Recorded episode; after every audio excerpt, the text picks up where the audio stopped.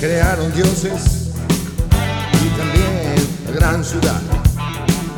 Pero siempre tienen algo, algo para rechazar. Por ejemplo, mis ideas, ¿a quién le puede importar? La verdadera importancia a ninguno se la dan. La lluvia sigue cayendo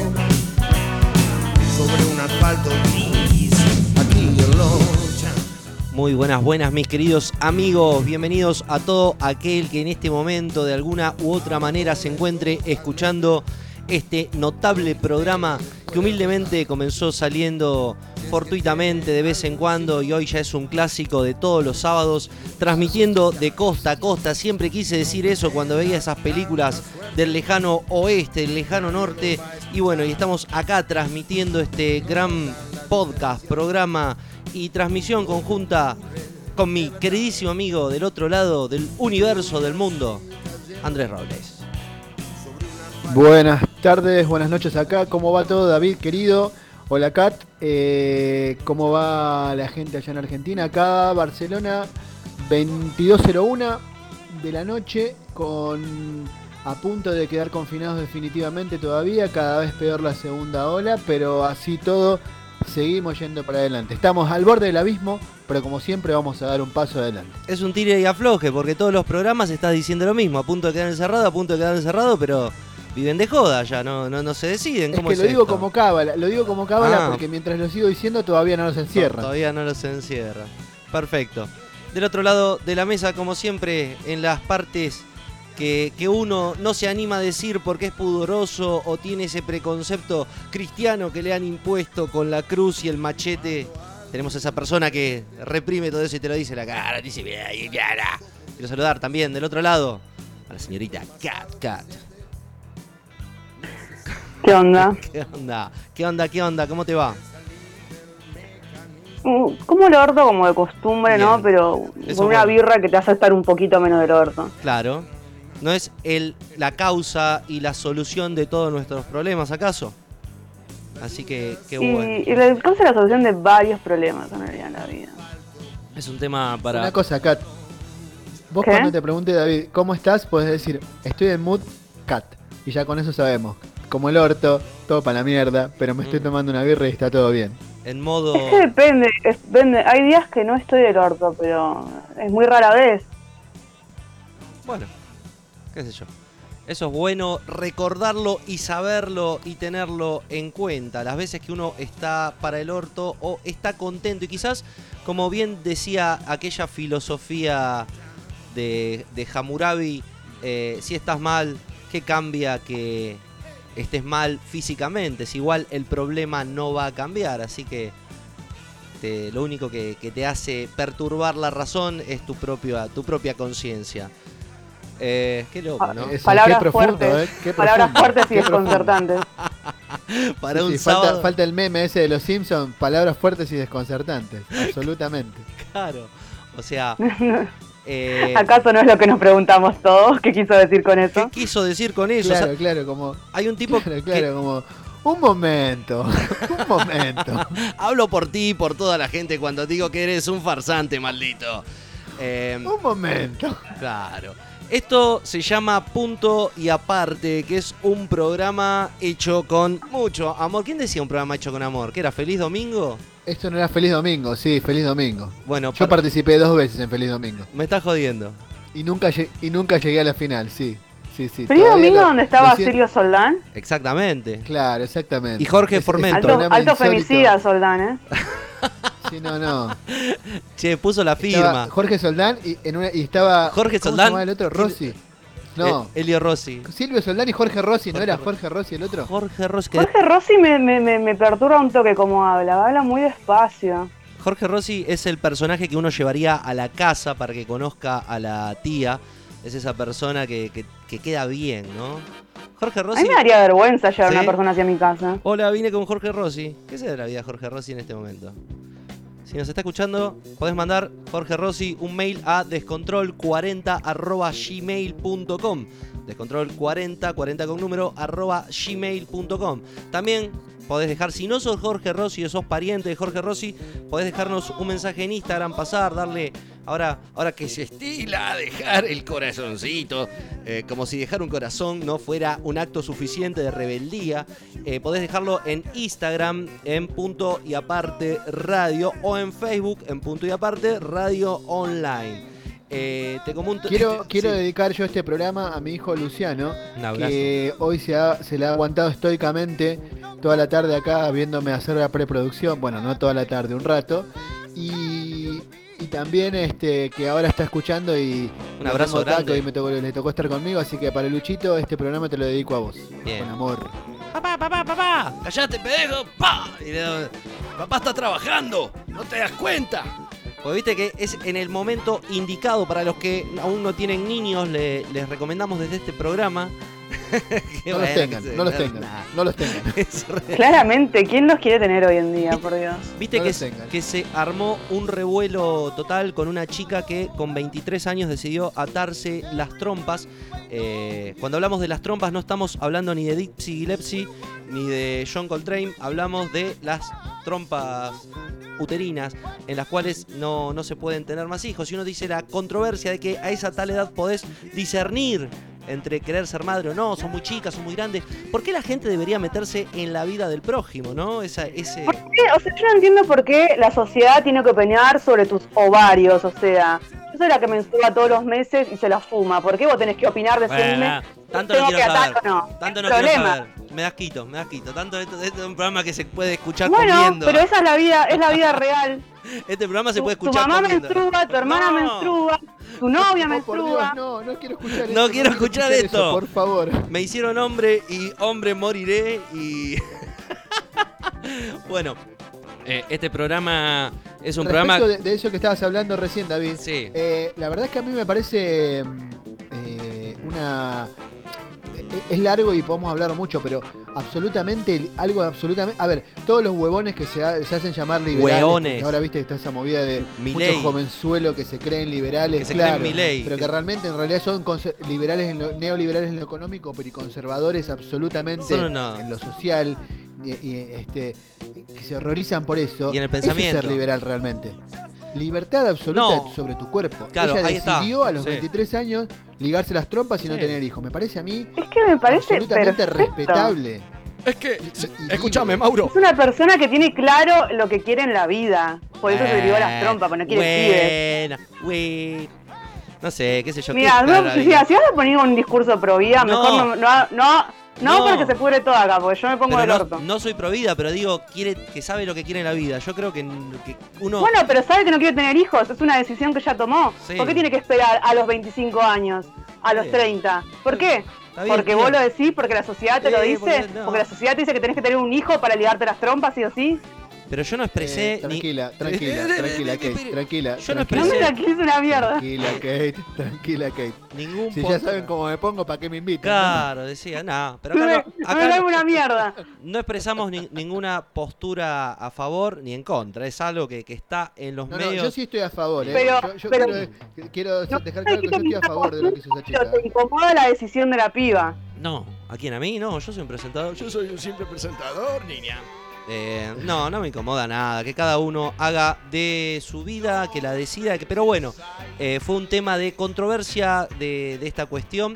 Y por el otro lado, la noticia que nos puso contentos a todos, a todas, a todes, a los pibis y a los chicos que están ahí en la tribuna esperando esta, esta carta del progresismo en el cual ya se va a poder... Va, ya se va a poder.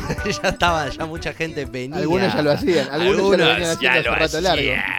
O sea, ahora si te para la policía, bueno, ya no te meten preso. Claro. No, Técnicamente. Técnicamente, esto es un procedimiento, no. Bueno, eh, el tema no es la legalización, ni mucho menos, sino una regulación de eh, una cuestión de poder cultivar para o por si tenés alguna patología o algún algún problema. Eh, en este momento creo que ya eh, las consultas con los médicos están aumentando en un 600%, todos están enfermos, así que mientras tengas una regulación vas a poder cultivar en tu casa eh, la hierba blanca, la hierba blanca, la hierba verde que crece.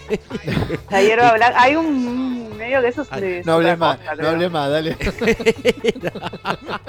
no, bueno, hay algunas que son... Esto creo más que fumarse se aspira, creo. No, pero hay algunas que son No blancas, más, no. hay algunas que son blancas, hay naranjas, hay rojas, hay de todos los Hay colores azules. y sepas.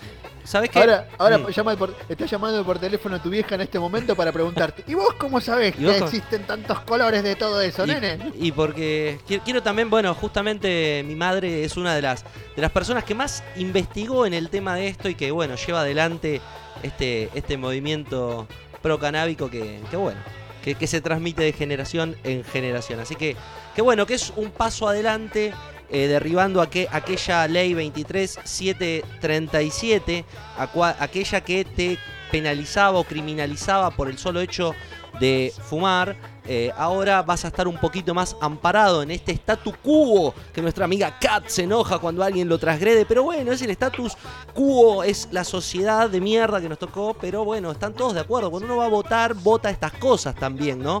La decisión de que otras personas eh, te guíen o que decidan por vos. Está todo, todo ya bien prediseñado. ¿Qué sé Igual yo? yo A ver, siempre yo- cuelgo yo- para ir a votar. Yo considero, a ver, sobre el tema, sobre el tema del cannabis, sobre el tema del cannabis medicinal y, y también creo que el próximo paso es el uso recreativo. eh, yo estoy totalmente a favor, porque esto le saca, a ver, vos mientras introduzcas esas cosas en el mercado legal, eh, eh, digamos, le, le sacás poder al, al tranza, le sacás poder al narco que te vende, que te vende un frasco, que te vende el paraguayo horroroso ese que traen todo meado de allá. De- caca. vaya a saber dónde. Sí. Claro. Eh, ahora el que quiere, bueno, ahora es el uso medicinal, pero el próximo paso, como es en muchos estados de Estados Unidos, acá en Europa también, y en algunos lugares que ya están lo, lo están, que Canadá, por ejemplo, que lo ha, lo ha liberalizado para el consumo recreativo, y hay muchos estados de Estados Unidos, bueno, eh, Oregon, eh, Claro. California, que, que- eh, Colorado, que lo tienen como, como para uso, para uso recreativo. Recreativo. Le sacás poder al, al- al narcotráfico, o sea, le quitas al narcotráfico y, y lo, al hacerlo mm, legal, le permitís al Estado recaudar impuestos por algo que, porque la cantidad de guita que se le va al Estado en, en esto, así le cobres un, un, impuesto simbólico, una alicuota simbólica, es recaudación para el Estado que puede derivar para salud pública, para educación, para, para todo lo que el Estado tiene que hacer, ¿no? Entonces a mí me suena como algo muy positivo y que, porque es así, o sea, si- a ver, ¿cuánto tiempo el alcohol y el tabaco fueron legales? No, olvídate. Drogas tan dañinas o peor Bueno, o más dañinas no. que, la- que, la- que- que la- que el cannabis. El tema, el tema nada. nace, discúlpame, el tema nace ahí básicamente en, en la, en el daño, pero que el daño no lo hace la planta. Porque ahí nombraste el tabaco, por ejemplo, y esto es algo que me enteré hace poco, que el tabaco en realidad tiene propiedades curativas, no es por nada que hasta más o menos la década del 40, la década del 50, los médicos utilizaban el tabaco como un método de, de curaciones, y esto refiere justamente a, la- a las técnicas chamánicas eh, de, los curanderos mexicanos que utilizaban la planta del tabaco, porque el tabaco es un purgante, el, tabaco sirve justamente para limpiar el cuerpo. Ahora entramos en la contradicción de las tabacaleras que le ponen basura para generar una dependencia, para generar un- un- una cuestión así, pero incluso estas plantas, cuando el problema que, que uno las ve nocivas, como el alcohol incluso, ¿no? Uno lo ve nocivo, tiene que ver con la industrialización, que es algo que alguien no condena o no. O, no reclama, ¿no? El tema este de la industrialización y qué están haciendo en realidad cuando masifican la producción, cuando nos dan alimentos, cuando comemos una papa frita, cuando tomamos una birra.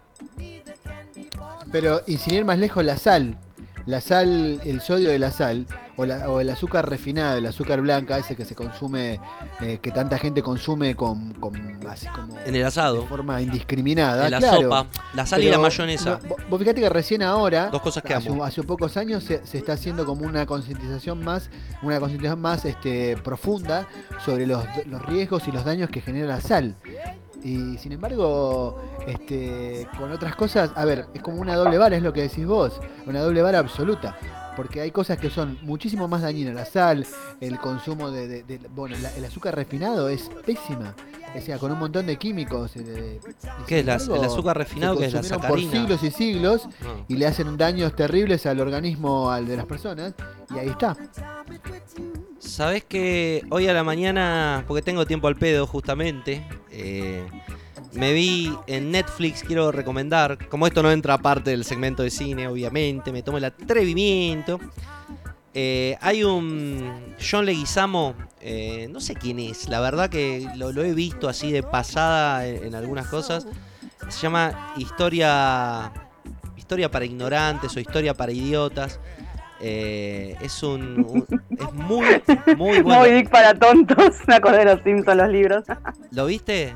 ¿Lo viste? Lo, hiper recomiendo. En un viaje que le cuenta la historia de América eh, desde el punto de vista ¿no? de, de un tipo conocido, cómico, sí, pero eh, que, que estudia, que estudia, que hace como un informe, un stand-up a partir de la historia americana, pero basada en los libros que hicieron la historia americana, como el de Galeano, como el de César Chávez, libros que gente que, que- peleó, que, que lideró derechos, que, contó la historia de América Latina y es muy graciosa, muy graciosa, triste de por sí, porque es la historia de América Latina, de América en general, desde el norte hasta el sur y, bueno.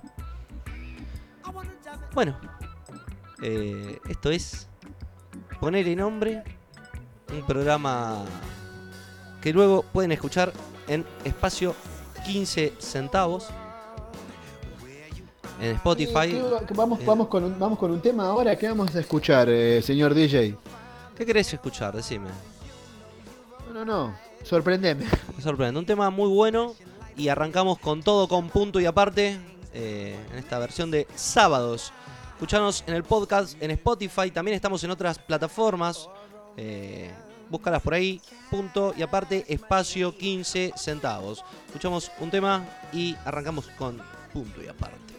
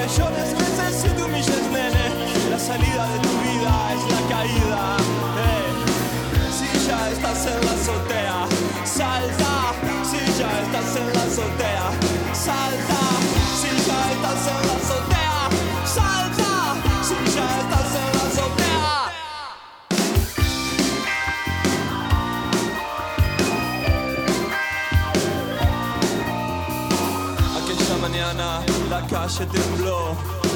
Destruir tu cuerpo es liberación. El rosario en el muro. ¿Quién me habla? No entiendo, no, señor. El rosario en el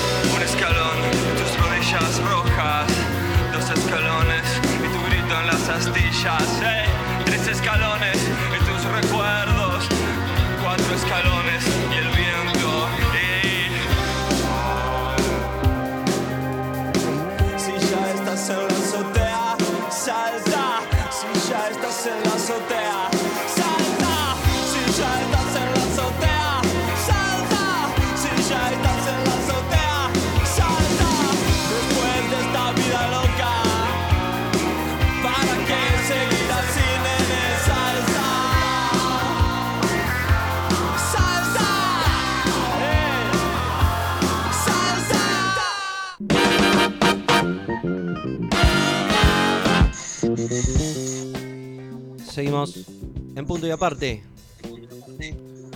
¿Con qué seguimos? Eh, bueno, en las biopics que hacemos semanalmente, ¿cómo, cómo me, estás, me estás tomando? Porque he cambiado el dispositivo. Ah, ja, ja, ja, ja. Eh, Con ¿y mucho me estás eco. tomando mejor o No. mucho se- eco? Mucho delay. mucho delay? A ver ahí. Hola. Perfecto. Hola, hola, ¿me escuchás? Sí, yo te escucho perfecto. El tema es que no haya rebote, pero ahora hay rebote de eh, sonido. Esto le explicamos a los oyentes mientras se soluciona, que es una cuestión que en estos tiempos de teletrabajo y teleconferencias funciona muy a menudo, que es cuando uno tiene abierto un canal y está transmitiendo por otro. Entonces, lo que yo estoy escuchando entra por el micrófono, como en este momento, que me escuchan la voz de fondo, y funciona esta, esta cuestión. Eh, Mientras escuchamos un aviso de nuestros auspiciantes, eh, vamos a tratar de solucionar este vericueto. Hey, ven y sé parte de la nueva ola que está causando furor entre los argentinos. ¡Línchate un chorro! ¿Estás cansado de esperar que haya un linchamiento cerca tuyo para sumarte al malón? ¡Línchate un chorro! ¿Tenés miedo que te falle la convocatoria y quedes mano a mano con el ampón? ¡Línchate un chorro! No te pierdas de esta super oferta. No te quedes sin tu mal ambiente para vos solo o con tus amigos. Con nuestras promociones podrás armar grupos de linchamiento acorde a tus necesidades. Tenemos un gran catálogo de malvivientes dispuestos y preparados a que tú descargues tu ira y frustraciones sobre ellos. Violadores, rateros, mecheras, pungas. Los semidopados y maniatados te están esperando para recibir ese puntapié que tanto deseas darle en la cabeza. Con... ¡Línchate un chorro! Sentirás el placer de romper una a una las falanges de la mano y escuchar cómo Yori se retuerce de dolor mientras vos te sacás una foto y lo compartís en las redes sociales. Tenés que probar esta nueva moda que llegó para quedarse. Así que ya sabes, llama ya y adquiere tú. ¡Línchate un chorro! Cuenta con el aval y aprobación del Ministerio de Asuntos No Resueltos de la provincia de Buenos Aires. Llámanos de lunes a lunes en el horario que más te guste. Estamos todo el día. Total, Choros no va a dejar de haber.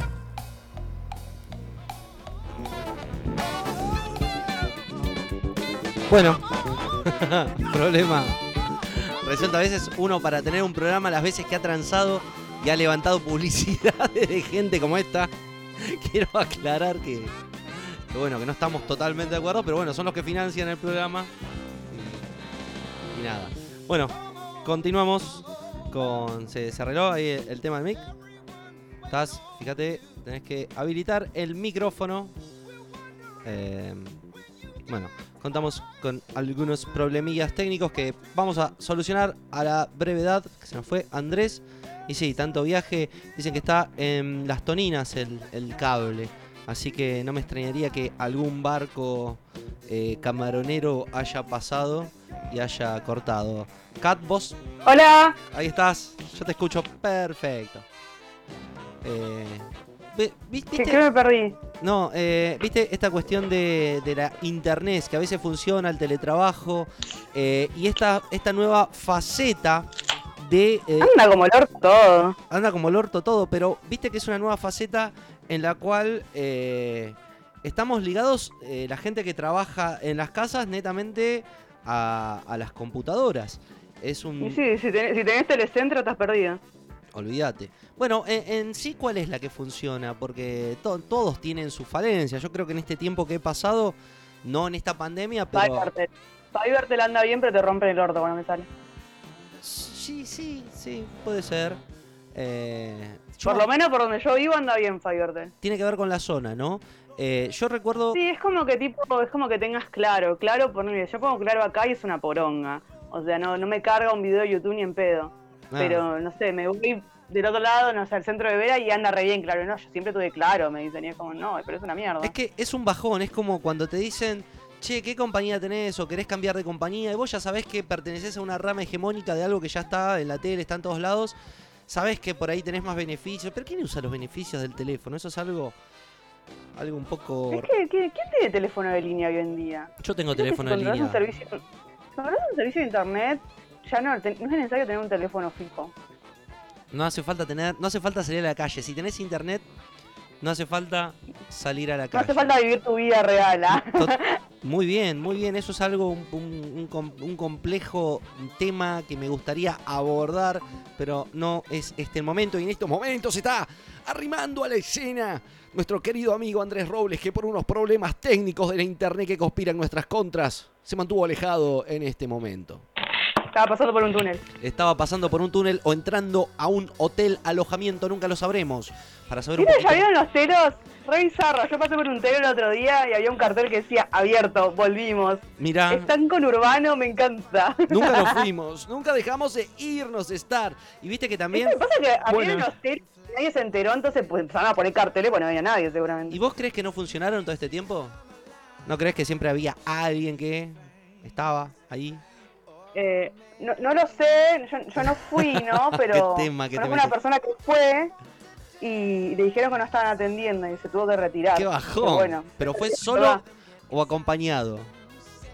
eh, bueno, fue, fue él con su propia mano, le gusta estar en privado. Tiene clase, gente con clase que. Qué bueno. No, viste, cuando uno es, rubio y menemista, puede ir a un telo a hacer una paja. Puede disponer de todo, aparte de bueno, utilizar los recursos, no solamente a eso. Bueno, estamos con Andrés, contanos, estás del otro lado, ahí se escucha perfecto, Ah, ahora sí, he, he- he vuelto, he vuelto. ¿Me escucha bien ahí? perfecto. ¿En forma de fichas? Bueno, perfecto. En forma- envuelto en forma de ficha, sí. en Envuelto, envuelto en un niño. Eh, nada, Fue- me ca- Envuelto en un niño. envuelto en un niño envuelto. ¿Por qué Qué se feo llama que era el niños niño envuelto, por Dios. Lo- No, no, era una cosa horrorosa además, el niño envuelto. O sea, era algo, algo incomible. No sé cómo. cómo Nunca lo probé, pero no entiendo por Agarran, Es agarran. ¿Viste, medio canibalismo pedófilo, no vi- sé. ¿Viste la, la mujer esta que quiere hacer los abortos? ¿Viste? Mauro, vio que quiere hacer los abortos. Es porque van al, al- al lugar ahí, a la clínica de abortos, y agarran toda esto, esa materia y lo ponen adentro de una masa como empanada. Porque yo tengo datos oficiales que en Estados Unidos hacen eso y ahí hacen el niño envuelto. Igual sabías que tipo en Japón Bueno, eh, eh, hay un bar donde comen fetos Nah. humanos. No me extrañaría, pero te diga, nah, dale. what the Eh, no fuck". es real, Bueno, tipo, no las que- que- del bar y fue como fuerte. No solo es verídico, sino que aparte es no- real. No, no, no era, no era que a verte Tom Cruise, por ejemplo, se había comido la placenta de su de su De su hijo. que le dice que había tenido con Con, con Con Jodie Foster. cosa Jodie Foster. eh, exactamente. Bueno. Sí. No, Jodie Foster no sé si puede. Bueno, Foster No, era Jodie. Foster no. Jodie Foster no era la mujer de, Sí, de, no. de William Wallace. Estamos en punto no. y aparte detrás de, de este gran. Ya estamos de- es temprano y ya estamos delirando. Sí, ¿eh? Es súper temprano y estamos delirando. Eso es lo bueno. Yo no deliré. Está llegando una sola persona acá y nos quiere arrastrar con él. Este programa es la gota justa de ácido en tus oídos. Comunicate a descontrol40 y en punto y aparte en Instagram. Eh, este programa sale en formato podcast, que lo podés escuchar en espacio 15 centavos. Y a continuación, mi querido amigo, nos va a contar una historia muy interesante. ¿Cómo se llamaba la vieja esta que decía, esta es Sí. una historia... Acompaña, acompañame Ah, a... Acompáñame a escuchar esta, esta triste Acompáñame historia. a ver este- esta triste historia. A ver, ¿lo podés presentar, eh, La gran Virginia Lagos. Claro, ¿podés presentar este bloque, Kat? Eh, a lo, a lo Virginia Bueno, esto, esta, esta es una historia durísima. eh, eh, es, triste, triste, triste, pero bueno, acompáñame a escucharla. Ahí está.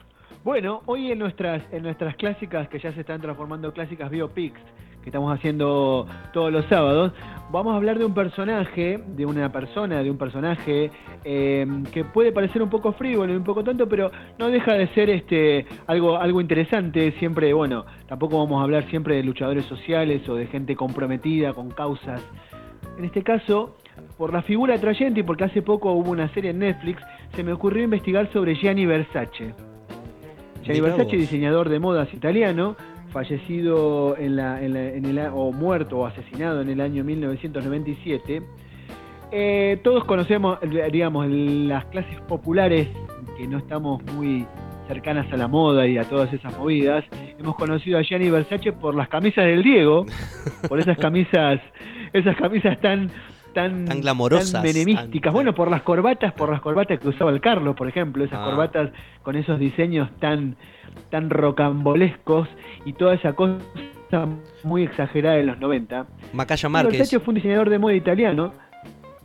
Macaya. Claro, vos, pensás que, que- que el, el- el furor o el, o el momento o, la, o el- la cresta de la ola cuando Gianni estuvo, digamos, fue un ícono de los 90, ¿no? Los 90 se caracterizan, bueno, para los que los vivimos sabemos lo que, lo que fue todo eso, para los que no lo vivieron como, como Kat, que, que es muy- una joven, eh, los 90 era una época de, de mucho exceso, veníamos de, de la década La década. Veníamos de, los 80, una década absolutamente perdida, absolutamente eh, gris, con, con- que venía de un, de un- de- del fin de la, digamos, de la Guerra Fría. Entonces, como que el mundo parecía que, que iba que iba hacia un carnaval, que era todo nuevo, que se estaban descubriendo nuevas tecnologías. Y entre todas esas cosas, la moda, la, la aparecía um, un cambio radical en el tema de la moda. La moda pasó a ser algo de, algo popular, algo masivo. Y entre uno de sus exponentes está Gianni Versace. Era un italiano del sur de Italia, de Reggio de Calabria, que nació en el año 1946, eh, con una madre que era mm, costurera, un- un- una zona muy pobre, muy, muy deprimida de la Italia, del sur de Italia.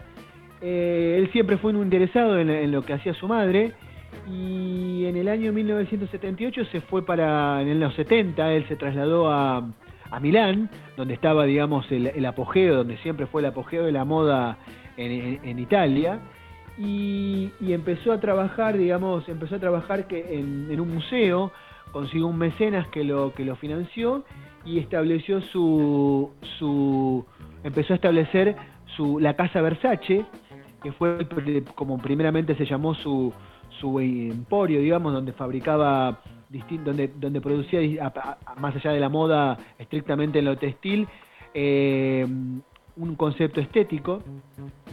Eh, las bases, digamos, su- la- las bases que, sobre las que él se asentaba era el cuestionamiento de lo que en ese momento estaba en boga como el buen gusto. Vos pensás que veníamos, como decíamos, de los 80, una época gris, más bien, más bien oscura, y él en esta explosión de los 90 empezó, tomó su, digamos, eh, su, su idea del arte, porque él se consideraba un artista, era mm, el exceso, muchos colores, está obsesionado con, la, con el arte greco-romano, con la, con la influencia griega, Mm, el sur de Italia tiene mucha, mucha reminiscencia de todo lo que es la, la influencia griega, entonces él estaba como, como obsesionado con el diseño, con el diseño del, del arte griego, eh, vos fijate que el icono, y que era un icono que fue el icono y que fue después el logo de la marca Versace, es Medusa. No sé si sabemos quién es Medusa. Vos sabés quién es Medusa, ¿no, David? Un personaje griego, ¿no? Si mal no recuerdo. Un personaje de la mitología que Que- tenía serpientes en la cabeza muchas. que cuando la mirabas a los ojos te transformaba en piedra. Leí hace poco eh, que después la, Eh, la terminan matando cortándole la cabeza, creo. Exactamente, que era la única forma de matar la medusa, cortándole la cabeza. Entonces, volviendo, volviendo acá al amigo, al amigo Versace, él empieza a, experimentar y empieza a... Es como un retomar, él, eh, una de sus fuentes de inspiración fue Andy Warhol. Él eh, lo que buscaba era eh, transformar en, en excesivo y en lujoso las cosas populares. Eh, por eso él se consideraba a sí mismo como un icono pop. Eh, vos fijate cómo sigue más o menos mm, en sus diseños también de la, época de los del mediados de los 90 o fines de los 80 y mediados de los 90, él empieza, eh, más bien me- mediados de los 90, él empieza a, utilizar este- estos iconos pop como, como Marilyn Monroe, como, como, bueno, como la figura de Medusa, pero todo con, con, un, con diseños siempre basado en el arte greco-romano, con colores excesivos. Él considera que no, eh, como digamos que la época de los 80, como que él ven- veníamos todos de una época de donde mostrar el lujo era algo que estaba mal, que era mal visto, que era, que era algo que no, que de mal gusto, de, de, de, de chabacano, y él considera que eso está bien, que eso es lo que es. Tenés dinero, Es como tenés para mostrar, podés, podés mostrarlo. un derrame de opulencia. Es como, como el champán cuando lo servís de golpe y se la, la espuma cae salpicando todo y a todos lados. Y me lo imagino de esa manera. La pizza del champán, la, ferra, la Ferrari. es la pizza con champán. Es la pizza con champán. Exactamente. Ahí diste en el clavo. Es, tengo una Ferrari y voy a usar la Ferrari y me voy a ir a la costa en dos horas y media desde la Casa Rosada. Es ficticio esto que estamos hablando, obviamente. Turco. Obviamente, pero vos pensás que era una época también. O sea, Claro. es como vos siempre hablas de, de que no hay que ser anacrónico, de que las cosas, de que los momentos, de que los personajes, los artistas, hay que ponerlos en el contexto de la época. Y, y Versace eh, es un icono de la época. Es en el momento que él populariza las. mm, le, le da masividad a los desfiles de moda. Los desfiles de moda, todo lo que era relacionado con la moda era algo como muy elitista en ese, hasta ese momento. Me jodés, Eh, me otra- jodés que el precursor no fue que noche tete. Me jodés que es que no fue, no me peguen soy. Bueno, es que eso. Vos bueno, me decís es que, no fue el es que precursor. gracias a, a- es que gracias a figuras como como como Versace o como o como como Moschino o como otros diseñadores Jean Paul Gaultier, estas figuras como Roberto Giordano o, eh, puede- puede- existieron después, ¿entendés? O sea, el- es el, la moda eh, es que ponerle glamour a lo a lo a lo chabacano. Susana Jiménez, ¿entendés? Claro. Es muy Versace. Susana Jiménez es, Es, es mu- icónico, eh, digamos. es un pedazo de grasa en un bife de lomo. es Claro, pero, pero, pero más allá de todo eso, a ver, el, el- esta estética kitsch tampoco es nueva, ¿no? Esta, esta cosa de, de, lo, del ex- de lo excesivo, de lo vulgar, como, como un icono de moda, como un icono de una estética. Porque también era, es como retomar parte de lo que pasaba en los 60 con la moda, con la, con la cosa gogó y con toda esa movida tan, tan florida y tan, Tan y tan de la música de la época y el pop. Exactamente, lo kitsch. Y Gianni Versace fue, un- fue uno de los exponentes máximos. Él fue el, el que transformó a las, a las modelos en personalidades. Vos, vos pen- pensemos que antes las modelos, salvo una o dos, no eran Sof- super figuras. Sofía A partir de Loren. los desfiles de Versace, claro, exactamente. A partir de los desfiles de Versace se empiezan a transformar mm, más que lo que ellas lucían, es la marca y, y la modelo. Transforma a la modelo como un ícono, porque él, según siempre lo decía, él adoraba la figura femenina, por más, más allá de, su orientación sexual, que no viene al caso, digamos, pero él adoraba la figura femenina, era como, él sentía como adoración por la figura femenina. Entonces, buscaba exaltar a la figura femenina y buscaba que las modelos no sean solamente como el maniquí que portaba la ropa, sino que sean ellas mismas, que sean ellas mismas las figuras, porque ellas eran las que mostraban todo eso.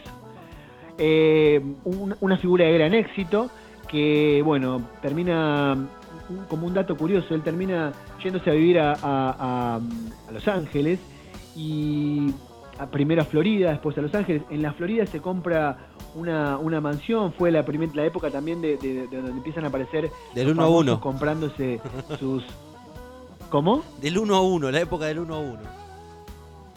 Del 1 a 1 para nosotros, para ellos siempre fue el 1 a 1, Siempre porque siempre un dólar les valió un dólar, ¿no? Eh, em, lo que lo que hace, bueno, Gianni se va a vivir a, a- a la Florida, se compra se compra una, eh, una, una villa, una hermosa mansión ahí en, en- Miami Beach. Pará, cuando donde decís. vivía Susana, donde por ejemplo se Cuan- cruzaba con Susana Jiménez. Perdón, cuando decís se compra una villa, o sea, me suena, oh, ¿viste? Si tengo la empresa de papá y- Bueno. y, no sé cómo llenarla de trabajadores. y comprate una villa. Perdón, Comprate una villa y ahí tenés los negros que van a laburar. claro. no. Aclaramos que cuando decimos una villa nos referimos a mansiones, a lugares, un, un vid, una vid, Mirá, una- un mirá el, el negocio de los Versace, de, de cómo fue, cómo, cómo, cómo, solo por el hecho, dicen que lo que tocaba Versace lo transformaba en oro. El te- es como Andy Warhol, que Andy Warhol le decía, Andy Warhol decía, yo agarro dos pedazos de, de mierda de perro, las envuelvo en papel metalizado, le pongo dos ganchos y se los vendo como aros a la reina de Inglaterra, porque yo soy el arte. Eso decía Andy Warhol. Y Versace, siguiendo esa línea, eh, todo lo que tocaba lo transformaba en oro. Él compró una villa ahí en Miami Beach que se hizo famosa, la renovó así y la transformó en una cosa muy icónica con figuras greco-romanas, con ese logo tan famoso que hizo Versace. Y, y después, cuando, bueno, después de su muerte, ¿no? Después de su asesinato, la familia vendió la villa, la vendió por 125 millones de dólares y hizo un hotel boutique de lujo que van las estrellas de Hollywood y bueno, y todo este mundo irreal este, y, se alojan ahí, ¿no? En resumidas cuentas, como para, para terminar de, hablar de la figura de Versace y ya después hablar de lo que fue su muerte, que también es un capítulo aparte, porque fuera de, él mismo como figura y como ícono de la moda, su muerte también tuvo una, una, una, tuvo una, una movida mediática y una cosa muy, muy, muy increíble detrás, ¿no? Eh, como para terminar o definir, él, eh, mm, se dice, y entre los círculos de la moda internacional de alta costura, dicen que Gianni Versace fue un diseñador que le dio una nueva estética a la moda entre los 70 y los 90, que trajo una visión eh, eh, centrada en, en la adoración del lujo y el exceso, y que el exceso como algo, como algo válido, como algo, como algo admirable, y que en un mundo donde reinaba la sobriedad, los, lo- los- los- los colores apagados, los colores pasteles, él trajo los colores disonantes, los, los diseños exagerados, en una adoración por el cuerpo, ya no solo el cuerpo de la mujer, sino el cuerpo del ser humano, porque él decía que el ser humano era tan hermoso que, que, que necesitaba, además de su hermosura como, como, como, como sus pro- del propio género, del propio género humano, necesitaba también estar adornado por una vestimenta hermosa. Entonces él decía que su vestimenta era digna de vestir el cuerpo, el hermoso cuerpo humano. Más o menos era así. En el año 1997, mientras él ya estaba viviendo en, en Ocean Drive, en Beverly Hills, en Los, Á- en- sí, en Los Ángeles, eh, en San Francisco, fue asesinado por Andy Cunanan. Volvía Gianni de... Todo, él tenía una, era muy metódico, decían. Todos los días hacía la misma rutina, se levantaba por la mañana, hacía unos ejercicios, salía a buscar el periódico, compraba los diarios, se iba a un café, desayunaba y volvía a su casa. Y un asesino en serie, Andy Cunanan, lo encontró en la puerta, le disparó dos veces en la cabeza y lo mató. ¿Quién era Andy Cunanan? A partir del asesinato, porque Andy Cunanan era un tipo, un asesino en serie que desde el mes de abril de 1997 al 5 de julio, que fue el 15 de julio, que fue cuando, cuando mató a Gianni, había matado a cinco personas. Era un, un gay que trabajaba de taxi boy, que había tenido, era hijo de una familia, de una madre este, filipina y de un padre italiano, muy, muy católicos, que se reveló como un homosexual, este, reprimió mucho tiempo su homosexualidad y a partir de, de determinada edad de la adolescencia, cuando descubrió que era homosexual, se dedicó a, a, a- a vivir, digamos, de su cuerpo, porque era además un tipo muy agraciado físicamente. Eh, un estafador, un tipo con una, una inteligencia excepcional, una especie de, de Mark Chapman, como el que mató a, a- John Lennon. Lennon, un tipo que, que, que- que tenía mucha envidia y que estaba, dicen que estaba obsesionado con Gianni Versace. Hay, se, ha tejido, se han tejido muchas, muchas teorías sobre por qué, por qué Andy Cunanan mató a, a Gianni Versace. Nunca se, se pudo probar ninguna, se los vio alguna vez eh, en algunas, eh, han coincidido en algunas fiestas porque en algunas fiestas de la High Society o de la sociedad de la moda, digamos, de, la época. ¿Cómo de- estás, de- de eh? Estados Unidos en Leí- esa época. Leíste un poco de moda ¿Eh? y ya me venís con el High Society, el Take Me Te One. estoy tirando, te estoy ¿Cómo tirando una tras otra. Viste que te tiré una tras otra. No la podés creer. qué Es que yo también soy esto, papá. También pertenezco acá. No solo, no solo de marxismo y rock vive el hombre, macho. Muy bien. Y bueno, y, y ahí se han tejido eh, una, una serie de teorías sobre si, si Gianni y, y Mark y, y Andy Andrew fueron amantes o no. En principio nunca se pudo probar. La cuestión es que bueno, hubo hubo una serie hace poquito que, que E- Es una cuestión un poco relativa esto, si nunca se pudo probar. de la- de pero nunca se pudo probar la, la, la, la relación entre entre entre Andrew y, y, y- Gianni Versace. Lo que sí, bueno, tras la muerte de Gianni Versace, el Imperio Versace tuvo muchos valores económicos, quedó a la, a la- al manejo de su hermana Donatella, que es una que era su hermana favorita, que era que era su como su, su preferida. Y más allá de todo, guste o no, o haya gustado o no, no podemos dejar de reconocer que, que Versace ha sido un ícono en la cultura pop y por eso creo que es digno y corresponde que, la, que hayamos hablado de él porque ha sido una figura que ha influido de una manera u otra en la cultura pop. Y Así estamos. aparte, eh, digamos, como, como una cuestión de que, que, bueno, que es moneda común acá ya hacerlo. Y fíjate, desde la época en que año muere Versace, en el 1997. 97, que lo primero que se puso como tema manifiesto es gay. O sea, es gay y lo mató un taxi boy. O sea, no importa que lo hayan matado y que no. Lo, lo primero que se puso en cuestión es su sexualidad. Tema que, Sí, claro. También es, es como lo que, lo que siempre hablamos, eh, anacrónicamente. Hoy creo que na- nadie juzga o no se puede, no, no, nadie pero, en su, ¿viste el en pap- su cabeza el hoy papel de los ver medios? Una figura así solamente por su sexualidad, ¿no? el papel de los medios, cómo, cómo disturbia todo o cómo, cómo siempre pone por manifiesto la, la primer cualidad de la persona antes del hecho, ¿no? Eh, Sí, no, vos pensás además que todo el morbo que generaba esto, ¿no? El amante gay que mata al diseñador de modas gay y que obviamente genera un morbo que las señoras como mi mamá lo miraban y decían, Claro. ay, esos dos maricones, mirá lo que pasó ahí, vino el un maricón y mató a ¿Te otro imaginás? maricón, claro. Rolo. o sea, Eh, estamos uno- hablando uno se 30 años imagina- atrás, ¿no? Uno se imagina cuando ve dos hombres que, que uno está en la cocina y le dice al otro, Hoy comemos chorizo. y el otro, claro, y el otro todo, ay, siempre la imagen del hombre, la mujer. No sé por qué me viene esto a la mente, Claro, es, es pero que... Es es que el prejuicio. Bueno, bueno, en, esa, en ese tipo de cosas, y esto, más allá de, de lo que uno le puede parecer, a mí, por ejemplo, yo que he visto alguna vez en alguna, en alguna vidriera, paseando por algún lugar del mundo, he visto cosas de Versace, o lo he visto mismo en Buenos Aires, o lo he visto Maradona con las camisas. La verdad a mí eso no me gusta, me parece Claro. bastante berreti, bastante grasa. Ay. Pero más allá de eso no se puede Ay, dejar de... no, No, no, más, más allá... Disculpa, grasa, mersa. La gente como uno te- dice vos- mersa. ¿Vos te, vos te pondrías una camisa, de- una de las camisas que usaba el Diego? Eh, depende, si me pongo una camisa. pero eh, sí, ten- vos sabés que sí, tengo un par de fotos que, que lo acreditan, que tengo camisas más ridículas que las que usaba el es que Diego. todos hemos usado eso, porque en los 80. 90 se usaba. Sí, exactamente.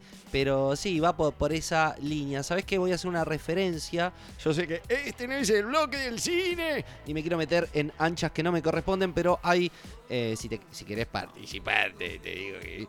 eh, hay una referencia en Netflix de una serie que se llama Crime Horror Story, que es o historia de crimen americano en la cual eh, relatan, ¿no? Hay, hay dos temporadas, una me ah, una es el caso O.J. Simpson y la otra es eh, American Crime Story. American Crime Story. Eh, muy buena, muy buena. Y en esta sí referencian que eh, tuvo relaciones con este muchacho que ya venía matando gente al rolete. Igual hay que tener en cuenta que es Sí. una serie que eso de- queda a libre interpretación de la ¿En serio? de el que dirigi- el di- dirige toda la serie. ¿No es en Es serio? como, no quiere decir que sea 100% real todo lo que plasma ahí. Igual el 90% de la gente vio la, vio la serie nomás para ver a Ricky Martin en pelota. ¿Y cuál es Ricky Martin? ¿En esa serie está Ricky Martin? ¿Dónde? El novio de Versace. Era, era, sí, era la, era la pareja de Versache. Era. Pero yo soy la yo única persona que no bueno. se- Igual no, no estoy exenta de eso, yo también lo quería ver en bolas a Ricky Martin. Si él no quisiera, ¿no? Quien pudiera. Debo haber quedado como un idiota. Yo no sabía que era Ricky Martin. ¿Por qué nadie me lo dijo? Por- ¿Por qué nadie me lo dijo? ey nadie te lo dijo porque que queríamos hizo- verte en ridículo. Es que El actor que hizo que, que hizo de Gianni Versace en la, en la serie después Es hizo de mano de piedra Durán. es un actor este puertorriqueño o algo así, viste, que buscan un latino y latino encaja en italiano, encaja en mexicano y encaja en puertorriqueño y encaja en todo lo que sea latino, español también, a bandera lo hacen, lo pueden poner, viste, de latino, de español, es así, viste, como muy estereotipado todo eso, ¿no? Muy trumpista todo, ¿no? Latino es latino, Claro. eh, tiene altura de puertorriqueño, es Son puertorriqueño, todo tiene lo cara de mismo. puertorriqueño, es puertorriqueño o mexicano. Son todo lo mismo. Igual siempre, Sí, tipo, en no, cualquier va- va- cosa que sea yankee, el latino siempre o es mexicano o es puertorriqueño. Se encasillan ahí siempre. Claro. Sí, el, chica, el, el chicano suele ser sí. No, hay una película que de la que podríamos hablar alguna vez que se llama el, Los sospechosos de siempre, The Usual Suspects, que hablan de unos narcotraficantes argentinos. Es la única que hacen referencia de unos narcotraficantes argentinos. Encima el en acento general, que quieren ahí ma- mandar es tan malo que lo hace bueno porque te da gracia.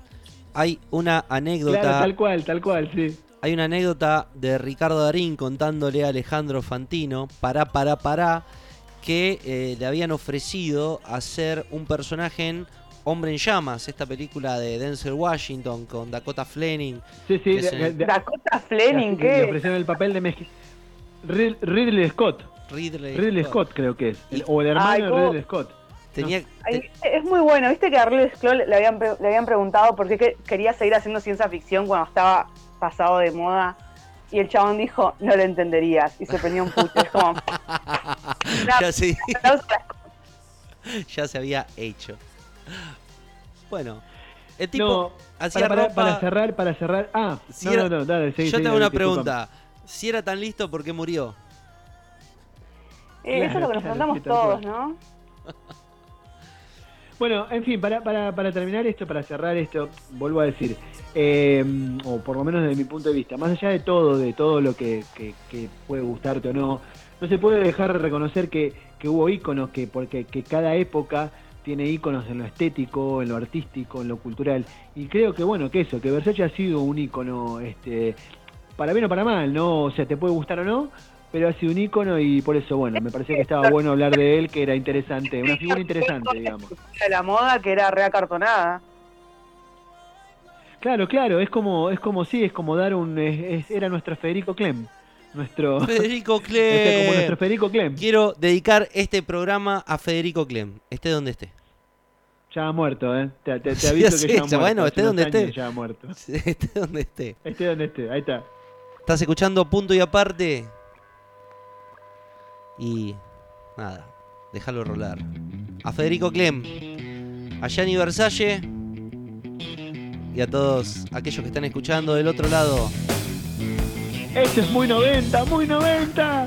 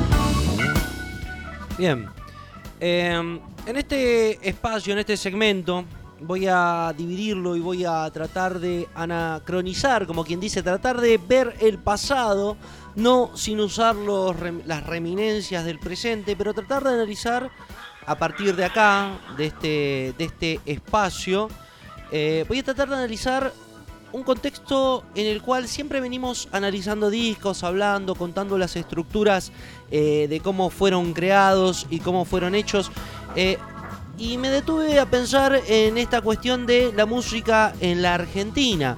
Así como el rock en ciertos aspectos formó parte de una realidad social y, y cultural de un momento histórico, el rock en la Argentina también tuvo ese proceso de desarrollo en el cual encontramos ciertos parámetros que luego, replicados en los años posteriores, se va como diluyendo en una especie de torre de Babel en la cual, no sé si, si puedo hacer ese, esa analogía en la cual un pueblo buscaba hacer trazar una escalera para llegar al cielo y luego Dios, enojado, iracundo, la derriba y les cambia el idioma a todos. Bueno, en una especie de torre de Babel por llegar a, a la cima, sucede lo impensado y todo ello que fue formado en torno a una cultura del rock nacional, como así luego le van a llamar, es eh, envuelta en algo disgregado, en algo diforme, en algo amorfo, que tiene poco entendimiento y de cultura representa casi nada. Así que me, me tomé, digamos, el atrevimiento, porque hay gente que estudia esto, que trabaja, que es periodista, que atravesó estos momentos que, que vivió. Entonces me tomé el atrevimiento simplemente como un divulgador. No piensen que esto es un, un trabajo científico ni de investigación, ni mucho menos, sino de recopilar un par de cosas que tenía guardadas en la cabeza y guardadas en mi memoria, porque si bien no soy contemporáneo a los años 80, crecí en los 90 y escuché muchas de las composiciones que se realizaron. Entonces me permitieron crear esta reflexión o este bloque, que en vez de hablar de un disco, vamos a hablar del rock en la Argentina y quizás eh, el epicentro, la tesis central es cómo fue aquello que, transmitía un, un espacio, un momento de la cultura, cómo se fue disgregando. Em, todo nace a partir de un decreto presidencial, en un abrir y cerrar de ojos la música como una expresión fortuita de la cultura y la fotografía de una realidad. Cual cronista imprime un hecho en las páginas de un tabloide, el género rock, que ya había desembarcado y sentado bases, de la mano de grandes como Charlie, Spinetta, Manal, Morris, eh, dinosaurios que, que sentaban las bases de lo que iba a empezar a hacer, comienza a dar un giro de 360 grados en lo que va a iniciar un largo camino que va a terminar como, ¿viste esa proyección antropomorfa del gusano humano? En donde termina comiéndose las heces, la mierda, la caca. Bueno, creo que el rock nacional comienza a ser algo creativo, fundamental y termina siendo algo inconexo. El- Sí, pará, Sí. si dio un giro de 360 grados quiere decir que está en el mismo lugar. Sí, pero giró. A ver, Bueno, giró, pero un giro, el giro de 360 es que se quedó en el mismo lugar. Pensé que no lo iban a, no se iban a dar cuenta. Las oficinas. Las oficinas. Quiero, quiero despedir al editor de esta nota, de esta crónica. Nunca se movió. No, se movió, pasó por todo. Maten a los 20, maten a los 20 monos que están con las máquinas de escribir ahí abajo, ¿no? Maldito mono del demonio. No saben escribir un poema, malditos hijos. Con H, idiota. Bueno, Estábamos. Son los, monos de los Simpsons que estaban escribiendo y escribieron un giro de 360 grados. Es espectacular, los monos de Burns. pero dieron vuelta una historia, cambiaron todo. Fue, fue muy atípico, pero fue, una, fue duro, muchachos. Smithers, Hizo- mata a los Rolling Stones. Sexual ahí, tipo, giro de 360. Esto va a sonar repiola y mm, quedó como el orto. Mata a los Bueno. Smithers, Obvie- mata a los Rolling Stones. Odiemos esa parte. A ver, vamos a tomarlo como un giro circunstancial en el cual en 360 grados haces un giro y la realidad vamos a llevarlo al principio de... eh, ¿Quién era Aristó- Aristóteles que decía que uno no... No, tal es de Mileto, que uno no se metía en el mismo río dos veces. Así que bueno. eh, es una farsa. Eso es cierto. Bueno, Eso es verdad. No, para mí es cierto eso. Nunca se mete uno en el mismo río dos veces. Eso es verdad. vamos a, En eso coincido. a ponerlo como el fin de una era. Mejor, ¿está? Vamos para arreglarlo. El fin de una era, de una idea, de un concepto. Son la- los puntos centrales que van a dar el eje central para que este proyecto, este material se desarrolle. El contexto social y político va a estar bien definido, bien claro. La recesión económica y galopante, el descontento popular que está a punto de explotar, desafían aún a una dictadura que está en decadencia, sin bases económicas que la respalden y sumando un último manotazo de ahogado en un intento desesperado por mantener alguna legitimidad que va a ser la guerra de Malvinas. Corría el año 1982 y como mencionamos al inicio, un decreto cambia todo. Eh, se prohíbe de un momento para el otro pasar música en inglés. Y así como un acto de magia y revelador, los militares convocan a, los que son difusores de la cultura y les proponen que comiencen a fomentar un concepto anti-imperialista, ¿no? Que, que- que empiecen a fomentar el antiimperialismo, la lucha. Eh, esto generó un revuelo en las compañías porque el 90% de las canciones que se pasaban en las radios eran en inglés. Eh, había poco material y la programación radial tuvo que cambiar en todo sentido, desde las cortinas, las propagandas, los programas que eran grabados, porque no había material en vivo, también tenían referencias inglesas, así que tuvieron que salir a, a- a colmar, a llenar ese 90% de espacio radial, que el 10% correspondía a las noticias y el otro era música, y música foránea. Esto va con... Sí, igual yo, eh, eh, el- yo, digamos, en la época, yo, yo era muy pibe en ese momento, tendría, en la época de la Guerra Malvinas tenía 10 años, eh, pero recuerdo que, que el movimiento rock nacional ya era bastante potente en esa época, ¿eh? como que el movimiento rock nacional era algo que, que, que más allá de que si los militares lo, lo, lo promovieron después con el tema de, de la prohibición de la música en inglés, el rock nacional ya venía, mm, Venía como caminando. una ola que no tenía... Pero No, no, no tenía control, ya venía como... O sea que no- era algo que iba a explotar igual, más allá de los que los militares aceleraron quizás el proceso, ¿no? El de, de, ponerlos en el, en el conocimiento público, en masi- masi- masivizarlos. yo lo llamo la segunda etapa. Eh, la primera etapa, ponele que se inicia en los años 60, con la, con, con la gente del Ditela, con, con Morris. Esta segunda etapa conduce a una necesidad imperiosa, y acá está el kit de la cuestión, ¿no? De todo esto que venimos hablando. Eh, conduce a una necesidad de generar material. No hay discos, muchachos, no hay discos. Eh, sí, y, eh, Sí, claro, no. Eh, eh, Es, es como que el rock era algo más bien subterráneo, el rock nacional era algo más bien subterráneo, pero era una expresión que, ya estaba... A ver, pensá que en la época de lo que estamos hablando ya existían bandas como Los Violadores, o sea, el underground era, era muy potente. Lo que no tenían era el, apoyo de los medios o de las grabadoras para, para salir a la, a la palestra. Sumo estaba haciendo sus primeras armas en esa época. De hecho, Sumo atrasó su, su, su, su explosión popular, digamos, su popularidad, a raíz de, de que, que- de que cantaban en inglés. Entonces, era algo, era algo que, que, el, que el establishment del rock, del establishment de la, de la música, no tenía previsto todavía incorporar al rock como uno de sus, como un, canal más de negocios. Ahora, lo, lo que lograron los militares con este decreto fue que, bueno, hay que empezar ahora a, a pasar la música nacional. Hay una canción eh, de Miguel Mateo Sass que habla de eso. Eh, si pasan música nacional no es que se hayan dado cuenta que la cultura de un país está en su gente y yo sé que hay polenta. Él, él, este es del disco, ese tema que se llama Huevos, es del año ochenta y pico también, es contemporánea de esa época.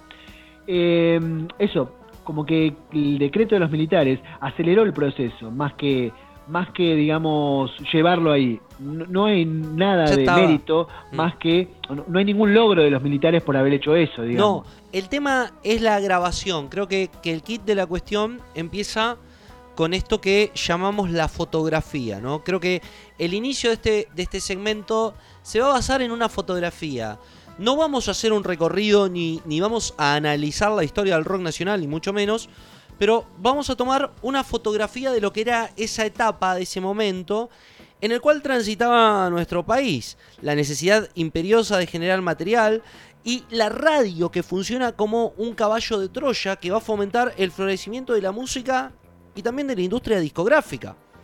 Eh, va a introducir un abanico excelso de artistas que si bien ya venían laburando, es verdad, desde los años 70, incluso los años 60, en los años 80, en todo lo que va a ser la década del 80 y del 90, van a encontrar un contexto más relajado en cuanto al control social. Son ahora los ejecutores de la censura de antaño los que van a promover que se desarrolle esta pseudocultura, ¿no? Estos raros, estos pelilargos, hippies de mierda, drogadictos, antipatria, que antes fomentaban que, que los que los seguían deteniendo hoy día les piden que vayan a hablarle a esta juventud. Tengamos en cuenta el contexto social de un país que se viene cayendo a pedazos. Son estos jóvenes de la década del 70 de la poesía vanguardista, del arte conceptual, del arte minimalista, de, de la cultura alemana, de las ideas existencialistas de Jean-Paul Sartre. Eh, le van a preguntar cuál era el rumbo para captar a esa masa de la juventud disonante y disconforme. En cuanto David Lebón siempre cuenta en esa bella canción de Cerú Girán que se llama Encuentro con el Diablo, que le dice, yo solo soy un pedazo de tierra. No se confunda, señor, por favor. ¿Sabes qué? Recuerdo en una ocasión leyendo Las Aguafuertes Porteñas de, de Roberto Arlt, en el que mediante crónicas, ¿no? Este libro hermoso que deja fotografías intactas de un contexto social y político, me puse a pensar en las letras del rock argentino y en la época esta contextuada que dije, fue loco, o sea, ¿cómo no lo vimos venir? Porque son profecías, si uno se pone a pensar, terminan siendo profecías que, que quedaron, quedaron plasmadas. Estamos hablando en este contexto 82-83. Así que de tal forma me propuse a tratar de comprender este esquema de creación y composición en el que se, que se fue desgastando a lo largo del tiempo. Tomando este paradigma hegeliano que tanto mencionamos, en el cual la tesis, la antitesis y la síntesis demarcan la historia social, la historia de la vida, ¿no? en la cual uno sienta bases, luego se contradice y luego termina mostrando lo, lo que realmente es el contexto en su conjunto, eh, se observa claramente una descomposición social que viene desde, desde décadas ya pasadas y que, y que brotan en esta esencia. El contexto de la democracia, el contexto de, de nuevo, de, de, pedir nuevas voces, va a llevar a una serie, ahí, ahí entramos en el bloque, eh, va a llevar a un conjunto de bandas que van a cantar un poquito lo que está pasando por esta época. ¿no? Encontramos, por ejemplo, este hermoso disco de una formación que, que me gusta mucho, con el Beto Sarmarvide en la voz, Ricardo Iorio en los bajos, Rowe en la batería y un Tano Romano en... No, un Tano Romano no, ahí ya me matan 15.000 personas. Un Osvaldo Civile en las guitarras que van a manifestar... Sacaste a Osvaldo Civile de B8. Sí. Sos un sacrílego. O sea, pusiste bueno. el Tano Romano y sacaste a Osvaldo Civile de B8. Tiene falla. Hiciste un giro de 360 grados. Claro, exactamente. Eh, tiene...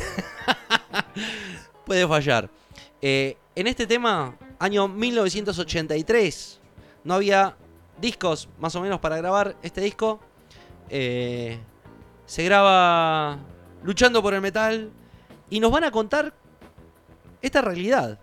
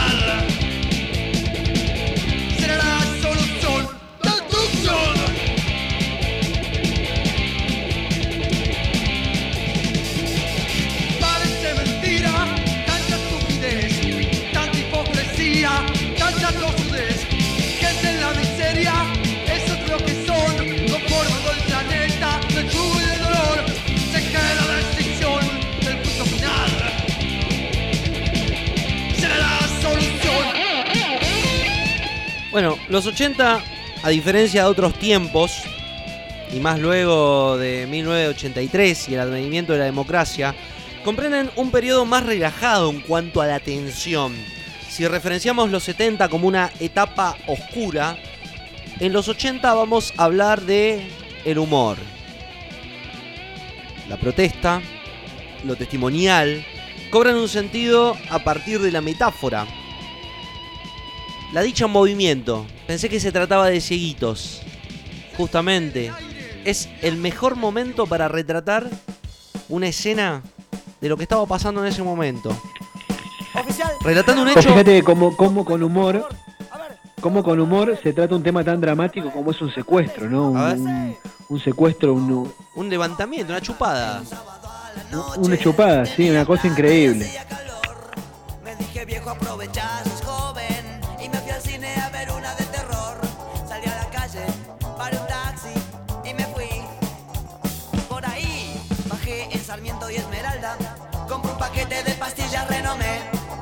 siento que un señor me llama. Al darme vuelta me di cuenta que eran seis. Muy bien peinados, muy bien vestidos Y con un Ford verde. Pensé que se trataba de cieguitos. Relatando un hecho tan común por aquellos tiempos en los que la policía te levantaba por el simple hecho de justificar su poder y demostrar que seguían manteniendo la hegemonía del pueblo. Eh, recuerden que tocar esta canción en este tiempo también es parte de una contracultura y una rebelión a la institución policial. Una, en una ocasión, Pipo, para la- una nota que publica el libro Corazones en Llamas, muy buen libro de Laura Ramos y Cintia Lechbowicz, eh, del año 92 más o menos, que lanza la editorial de Clarín, muy bueno, Corazones en Llamas, cuenta la historia del rock argentino. Eh, aún en democracia era común que el camión policial se eh, coloque detrás de la puerta de entrada del boliche para llevarse a la concurrencia. Y cuenta Pipo en esta anécdota que en una ocasión comenzaba a sonar esta sirena. ¿Está bien? Oficial, llama el móvil Esta sirena comenzaba a sonar, siempre Daniel Melingo, saxofonista de la banda, pero en esta ocasión eh, fue muy cómico porque empezó la sirena y Pipo le dice, che Daniel, te adelantaste. Y no, efectivamente era la policía que llegaba a cancelar el show de los Twists y, y bueno, y llevarse a todos detenidos. Vamos a retroceder un poquito más. Estamos en el año 83, vamos un poquito al año 82, donde el doctor Emmett Brown me diría, Marty, no tenemos combustible, Marty. Pero el gran Morty nos va a llevar al año 1982, eh, donde se presenta esta cuestión de estos rosarinos, esta trova de rosarinos que llegan a este Buenos Aires en donde hay que grabar discos.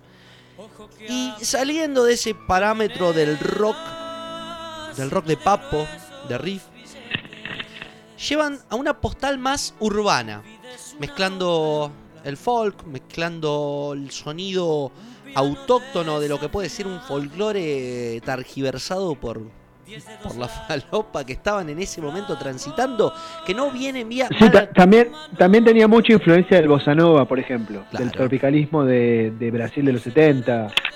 Es que simboliza justamente en este momento, me estás hablando, en donde, por ejemplo, gente como Billy Bond o Claudio Gavis se van a radicar a Brasil, un lugar donde eh, la dictadura militar no fue tan, eh, digamos, opresora en torno a lo artístico y en cuanto a las personas que se mantuvieron, que se escaparon, que pudieron vivir, porque también hubo una persecución y hubo muerte eh, generaron este movimiento de Copacabana, ¿no? Eh, donde, se donde se encuentra Gilberto Gil, donde se encuentra eh, Caetano Veloso y, mucha gente que, que- el rock argentino va a tomar como, como eje.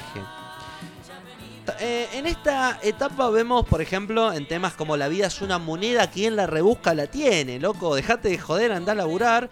O este clásico Mirta de regreso, en cual retrata la, la vida de un tipo que llega, abre la puerta y llega a la casa de la mujer, pero se encuentra que abajo de la cama hay otra persona. Mucho te esperé, el tiempo pasó, ya empieza a contarnos historias cotidianas de, de la vida. Quizás lo de más que se pone Braglieto en el año 82 es este tema de mierda que cuenta cómo se le muere un hijo y todo pero quizás porque se llama Era en Abril y eh, representa esa cuestión de, lo- de abril del 82.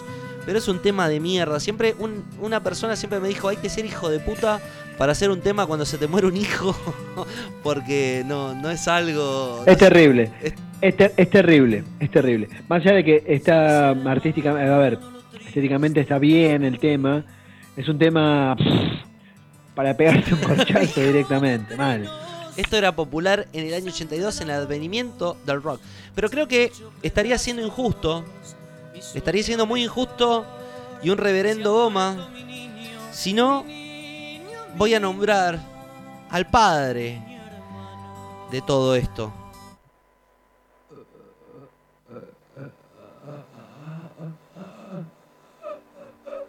Creo que podríamos hablar un programa entero y nos vamos a quedar cortos si tenemos que hablar de la figura del señor Carlos Alberto García Moreno. Pero Este, este disco es, es un disco tan experimental, tan moderno, tan... Es, es un disco inconmensurable de Charlie. Es uno, o está a un nivel creativo, a un nivel vocal, a un nivel musical superior. Sale de todo lo que venía haciendo con Cerú Girán y se mete en una cosa más experimental, más, o sea, la- escuchás esas baterías profundas de los 80, pero que todavía no habían llegado, porque vos pensás que no era no era la época de, de, de donde, donde, de- como hoy, que hoy es todo instantáneo, que hoy escuchás el último disco que sacó, no sé, de Weekend, lo escuchás a los dos días que lo sacó.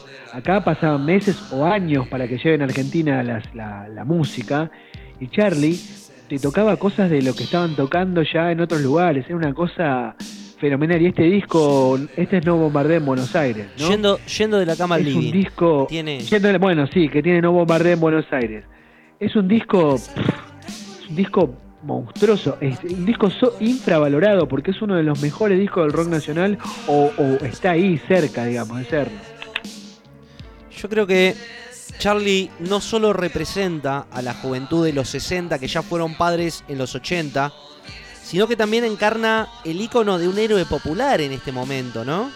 Llevando las banderas de la democracia, la lucha por los derechos humanos, las reivindicaciones sociales y diversas yerbas, lo deja muy claro en la postal que pinta cuando se corre un rumor de que van a, van a bombardear la capital en pleno conflicto bélico de Malvinas. Y Charlie te dice esto. Corría el año 1982, octubre. Hacía unos meses anteriores había sacado Pubis Angelical. Se presenta como disco doble. Y nos van a decir que no bombardeen Buenos Aires, por favor. Si querés, escucho a la BBC. dice vos, vos fíjate que dice que está escuchando Clash sandinista Claro. de The Clash dice estamos escuchando Clash sandinista o sea cuando no lo conocía nadie un disco fundamental en la historia del rock que es como que es sandinista y él te hace una referencia a ese disco, una cosa increíble.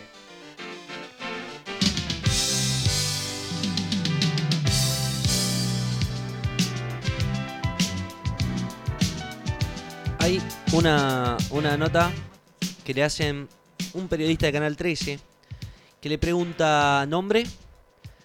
eh, Carlos Moreno, Carlos García Moreno, me dicen Charlie.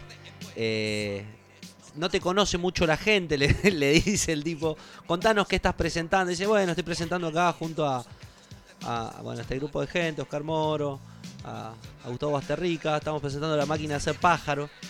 Y el periodista le dice muy soberbio en su tino, eh, ¿y cómo podrías encarnar esta música que vienen haciendo? Y Charlie le dice, música popular, nosotros hacemos música popular, o sea, en ese momento la máquina de hacer pájaros es algo que no existía, estamos hablando que en el mundo está, hay bandas como, como Yes, como, como Genesis, y acá en Argentina tenemos a la máquina de hacer pájaros, y, y como esa cuestión de subestimar a la juventud solo por el hecho de tener pelo largo, pero Charlie se encarga justamente de, en, este, en esta cuestión de tesis, que sería esto, sui generis, esto, Cerú Girán, la antitesis que va a ser toda la etapa Say No More, donde entramos en, el eje central de, de esta investigación que estamos recorriendo en punto y aparte, donde el rock comienza a flaquear.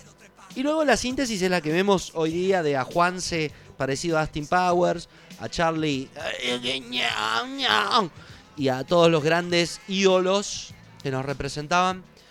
Em, yo creo que, em, que, que en esta canción, eh, a ver, mira, hay una frase que, que voy a poner así, que dice, presiento el fin del amor en la era del color, la televisión está en las vidrieras, toda esa gente parada, que tiene grasa en la piel, no se entera ni que el mundo da vueltas. Yo creo que con esa frase eh, Charlie representa todo lo que estaba sucediendo en ese momento. Con participación de León Gieco, obviamente, con otro nombre. Charlie en el año 82 nos está diciendo esto. Con la televisión que está en las vidrieras, toda esa gente parada no se entera nada. Y mirá lo que está pasando ahora, ¿no? Eh, desde el mensaje contracultural hasta, hasta la nada misma. Esto es punto y aparte.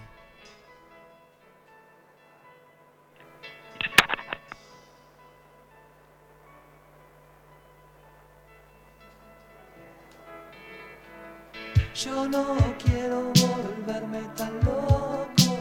Yo no quiero vestirme de rojo. Yo no quiero morir en el mundo. Onda, es, es una visión re nihilista. Al decir, no quiero vestirme de rojo, basta de conflictos, basta de quilombo, basta la izquierda, basta la derecha. No quiero saber lo que hiciste.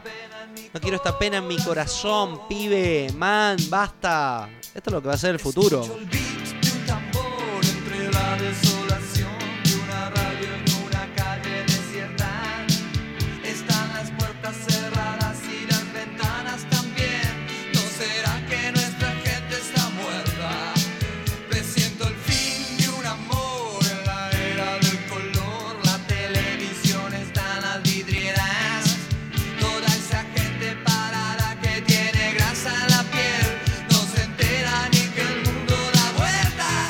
Por último, para sellar el fin de este bloque, con una postal que todavía seguía pasando, sigue pasando, y si no hacemos algo al respecto, va a pasar. Una banda formada por alguien llamado Piltrafa nos deja esta fotografía.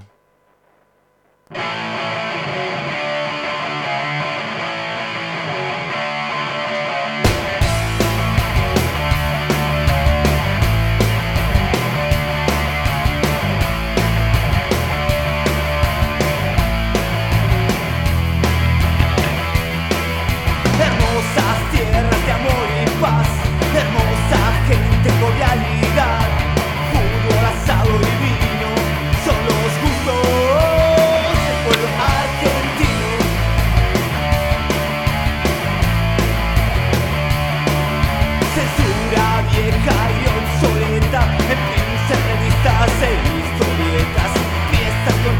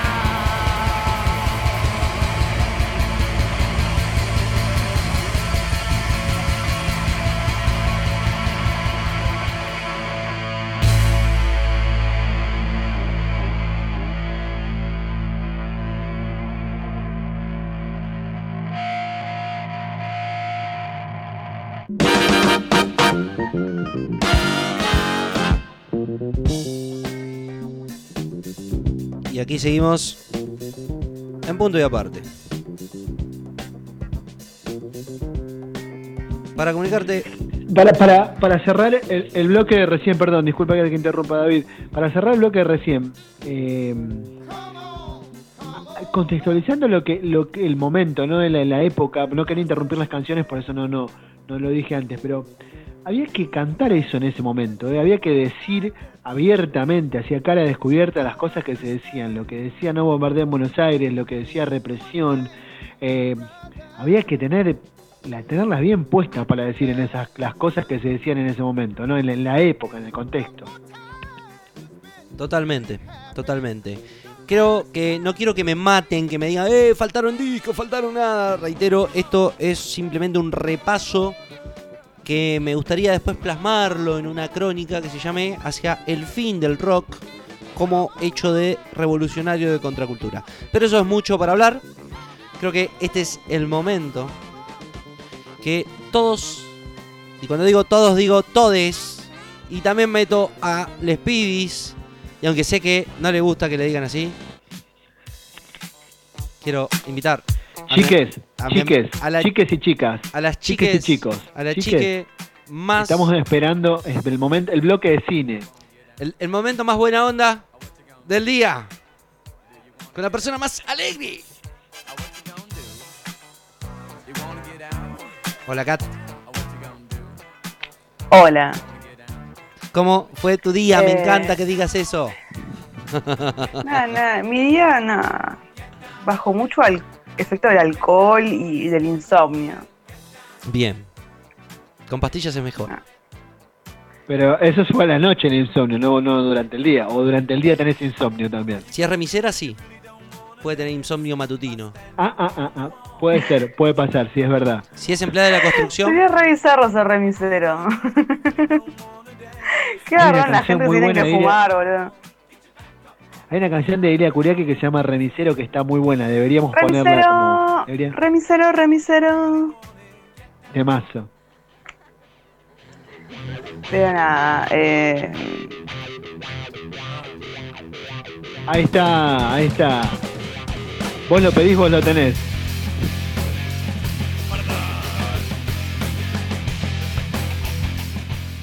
y así la columna de cine. Hermano. De la remisera, amiga, compañera de la UOM. Cat Cat, desde Puerto Rico. qué garrón ser remisero, ¿no? Tipo, tenés que fumarte un montón de gente estúpida. ¡Quiero vomitar! No si podría. Bueno, yo le voy a Ah, igual pobre, ¿no? Yo una vuelta le vomité un, un remisa al chabón. va, entonces que te quejas. ¿Pero qué te quejas entonces? Por eso digo, pobre chabón, qué laburo de mierda, fumarse borrachos a la madrugada. Ese es como el caso del tipo que llegó y le dijo al, al taxista, ¿le puedo dejar una pizza y, y dos moscatos en el asiento de atrás? Sí, déjelo nomás. ¿Te puedo prender un pucho, viejo? Ah, pobres remiseros, a mí me dan pena, qué laburo de mierda, boludo. ¿De qué vamos a hablar hoy? El He, de he sido una- hoy. un, un mal cliente yo. Yo tuve la suerte de conocer buenos remiseros. El remis Weed, por así decirlo. Igual el, igual el remisero, el remisero siempre es piola. Mm. El que es turbio es el taxista siempre. Es un viejo retrógrado de 1724. Es Eh, como que el taxista de Radio Mitre, ¿viste? Radio Como, 10. mm, El taxista es Radio 10. El taxista es Radio. Y está más de acuerdo con Babi. Siempre Radio AM. Claro, Y sí, porque la M es seriedad. No es como esta poronga que estamos escuchando ahora. Que sale. O sea, ni la AM nos quiere. No, no, si yo tengo un- una, una anécdota muy turbia con un taxista ahí en Liniers y es como, mm, señor, usted me da miedo. Bueno. Vamos. Pero bueno, estamos hoy hecho. hoy vamos, no, lo que nos compete, ¿no? hoy nos VHS hemos reunido o aquí DVD. para hablar de para hablar de Midsommar. VHS o DVD. Ay, VHS, obviamente. ¿Se estrenó en VHS esta peli? No, obviamente que no, pero si me vas a elegir prefiero el VHS. En serio, Me no sea. calidad. nah, no sea. Dejate de joder, estamos en el 2020, tienen humedad, andan mal, se te, se te agarra la cinta, no tenés técnico. Eh, No, ni, Pero ni, no, ni no, no, no VHS. pedí tu opinión. Yo dije que a mí me gusta ver en VHS y me va a gustar ver en VHS. Por más que vos Me digas cago en tu que no. opinión. Está bien, bueno, está bien. O sea, creí que había quedado claro que me cago en la opinión de todos. Lo que importa es la mía. ¿Qué tenemos para ver hoy en el videoclub de cada? ¿Me recomiendas una película para ver con mi novia? Con tu novia no sé, a menos que le cabe el horror, quizás sí. el horror, no sé. el horror. No el terror, el horror. Así lo Sí, porque depende de qué clase de novia tengas. Porque si es una persona genérica, es como que, ah, a mí me gusta Jason y me da miedo. Y es como, Jason no da miedo, Jason da gracia. A mí- Yo me cago de risa con Jason. Bien. Sí. Eh, eh, pará, pará. Jason cuando saca la máscara, yo me asusté. Cuando ya Jason se sacó la máscara, caramba, que tuve miedo. Pero no era nada muy grave, era un poco Bueno, deforme pero- nada más. ¿Viste la película esta, la de... Bueno, pero no- nosotros, mi generación, eh, antes de Jason, eh, se asustaba con Freddy Krueger. Antes de Jason, un poquito antes de Jason. Bueno, pero Freddy es un poco más como turbio, porque tiene la cara medio quemada y medio rari, con las uñas esas de metal. Pero Jason, Jason es un pibe con un, un medio deforme, pero tranqui. Pero malo. Que le En gusta cada barrio matar. argentino hay un Jason igual, ¿eh? Sí, hay más. Yo soy el Jason de la cuadra. El el de la Jason. cara deforme. En Solano, en Solano un Jason debe haber seguramente.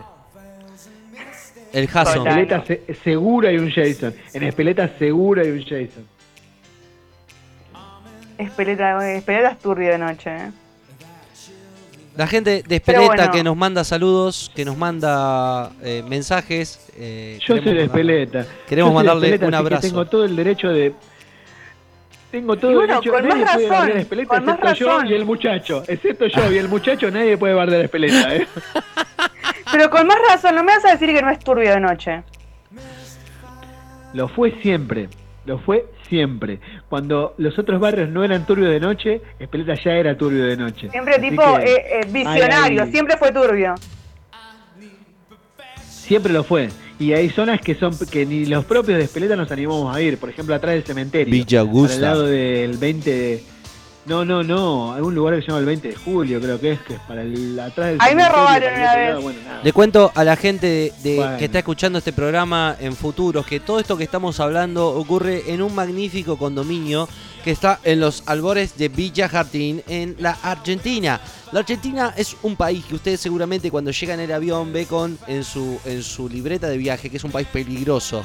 Nosotros vivimos en los confines del peligro y podemos decir que tienen razón, así que tenga cuidado. Todo lo que hablamos es periodismo verdad. Es como tipo el Maps cuando te dice entrando a barrio peligroso.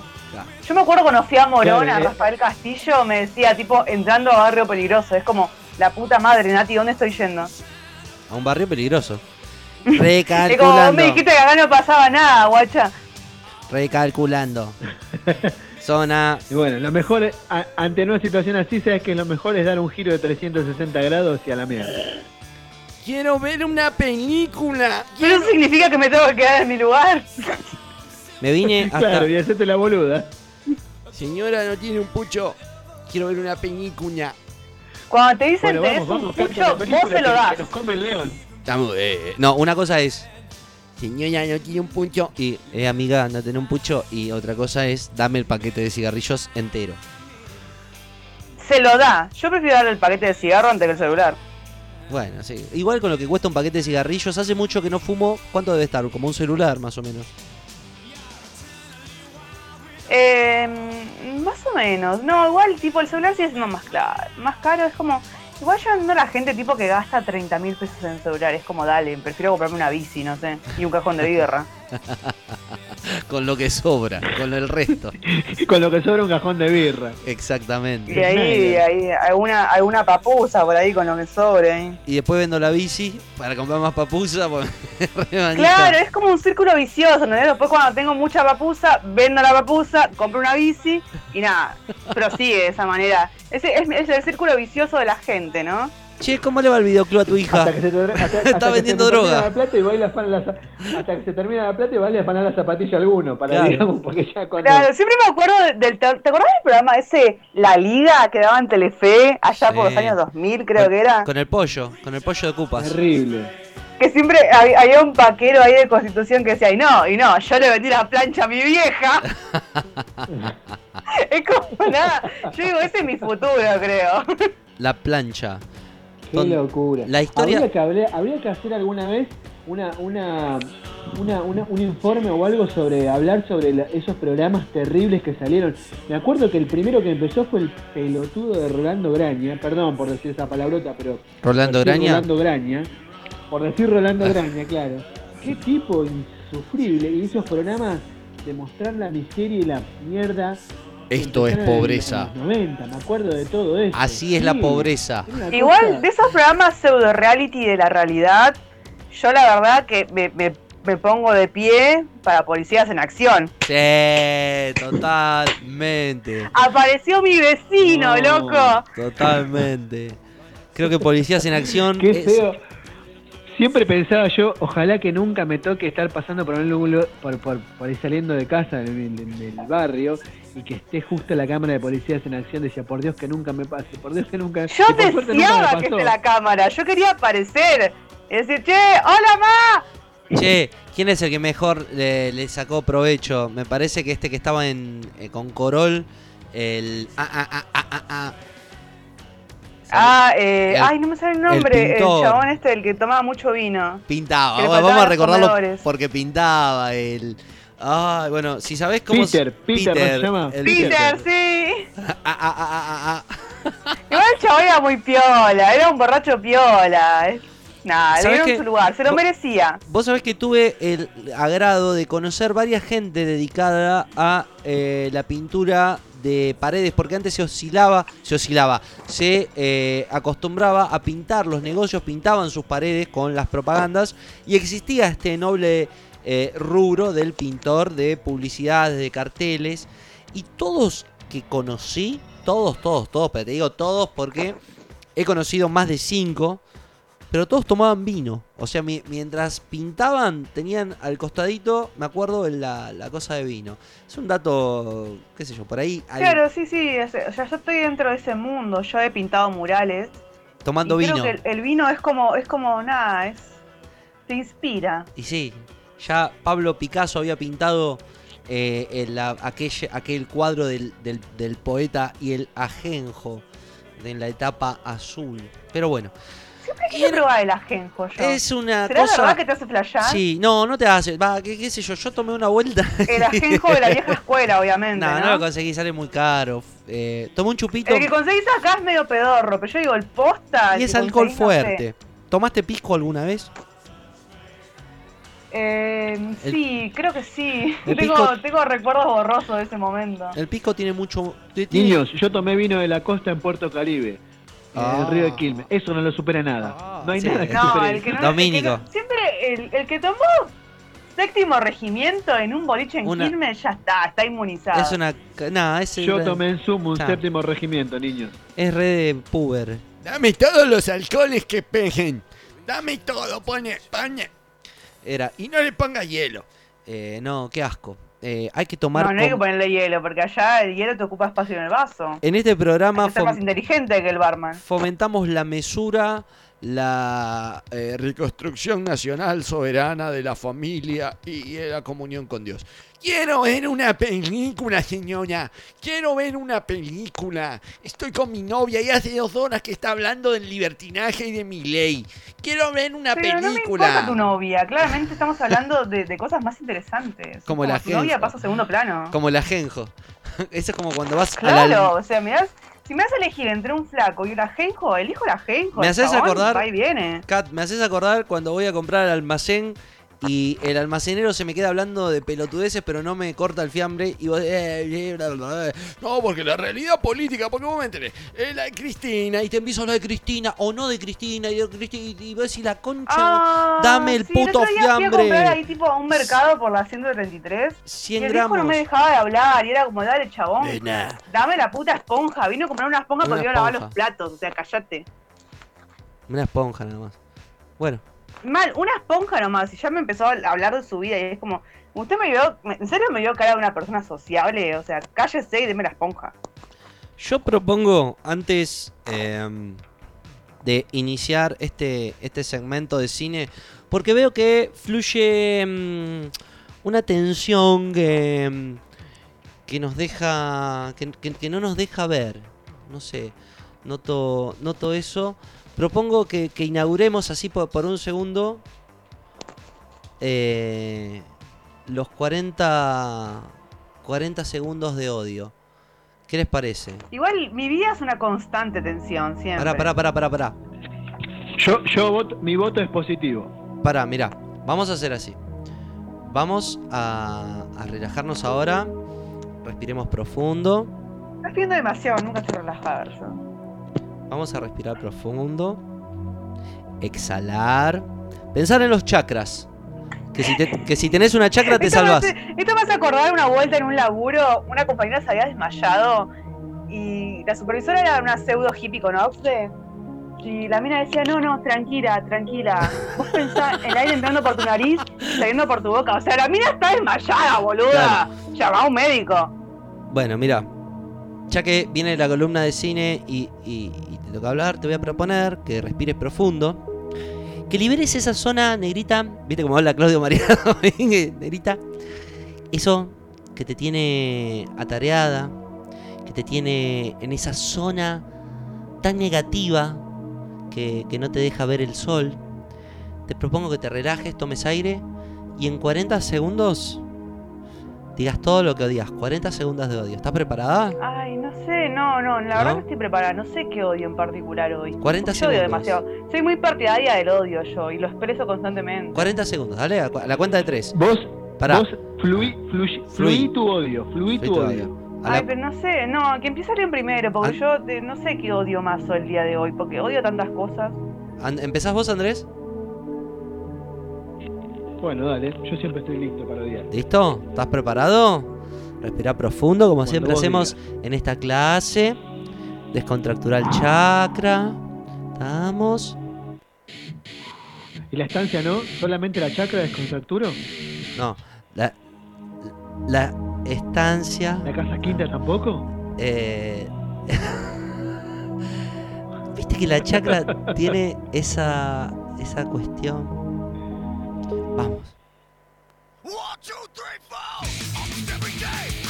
Odio profundamente a los pelotudos que están todo el tiempo diciéndote estadísticas de muertos y fallecidos, comparando con la época del COVID y la época del no COVID. Odio a los hijos de remil P que cuando vos estás apurado frenan, se estacionan en doble fila y te ponen el guiño. Y como si eso estuviera bien y justificara el estacionamiento en doble fila. Porque yo tengo que llevar a mi pibe al colegio y llego tarde y vos estacionado en doble fila. No me dejas pasar. Te odio. Te odio.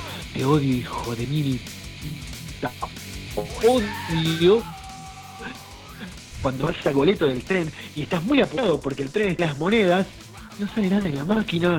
Y vos decís, viene el tren, el tren se va y la máquina no te larga nada. No te larga nada. Y cuando sale el boleto, el tren empieza a arrancar y ya se cerró la puerta y no puedes subir. Odio llegar tarde cuando me levanté tres horas antes, me bañé, hice todas las pelotudeces que había que hacer, le di de comer a mi hijo, le di de desayunar a mi hijo, me cambié, salí y me agarra a la bajada de la autopista un retén de la policía pidiendo documentos para vaya a saber qué mierda. Y, te demoran 40, y- te demoran 4, 10, 15, 20, no sé, la cantidad de minutos que sea que vos lo necesitabas para llegar en horario y llegas tarde. Odio, odio, odio todo lo relacionado a la gente que está esperando, esperanzada la vacuna del COVID, porque la vacuna del COVID no va a solucionar este problema porque van a seguir llegándole pestes a la humanidad. Y odio, particularmente odio, odio cuando pasan los algún hijo de puta escuchando trap o reggaetón con el celular, la, con la música para afuera del celular. A ese directamente no, no lo odio. A ese lo considero fuera de la raza humana y le pegaría un corchazo en el momento. bien, bien, bien, bien. Respiramos. Ponemos en posición. ¿Entendiste más o menos? Sí. ¿Querés ir vos o querés que vaya yo? Yo, tengo preparado mi, mi listita. Te dejo. ¿Vas vos? ¿No? Bueno, dale. Voy a respirar profundo. Ah. Y ahí le da. Ya está. Miramos, miramos las chakras. Odio al almacenero que habla mientras me atiende. Al que pasa con el perro asesino de mierda sin correa, la puta madre. Al sorete que dobla en la esquina sin bajar la velocidad, hijo de remil puta. Odio a los soretes que se creen distintos y no usan barbijo. ¿Qué se piensan que son, hijos de puta? Que son de otra raza, que no van a contagiar a nadie, que no se pueden contagiar, que no pueden transmitir el virus. Odio que se me pinche la rueda de la moto, maldita sea. Bueno, a diferencia de- del otro programa, eh, no tuve tanto odio. Creo que, creo que me, me funcionó. Esa es la gente que odié esta semana. Problemas del primer mundo, ¿no? Odio que se me pinche la moto. Sí, Es como, bueno, mm. es un odio, odio, odio, odié. Todavía no la cambié y odio. Odio. Pero, para, pará, Es como que odio que se me, pinche la, si la- se me pinche la rueda del Mercedes. Bueno, no dije la moto. Dije, no Porque dije... si la moto es una mon, Claro, no, no dije si la moto es una mundial, ya no es primer mundo. Claro, obvio. mundo. No, no. Si la- Pero hoy en día, con lo que está el dólar, es primer mundo eso. Karim, Karim, Kate, No sé quién es Karin, pero bueno, eh, te paso con ella, no sé, la contactamos. ¿estás preparada? Respira profundo.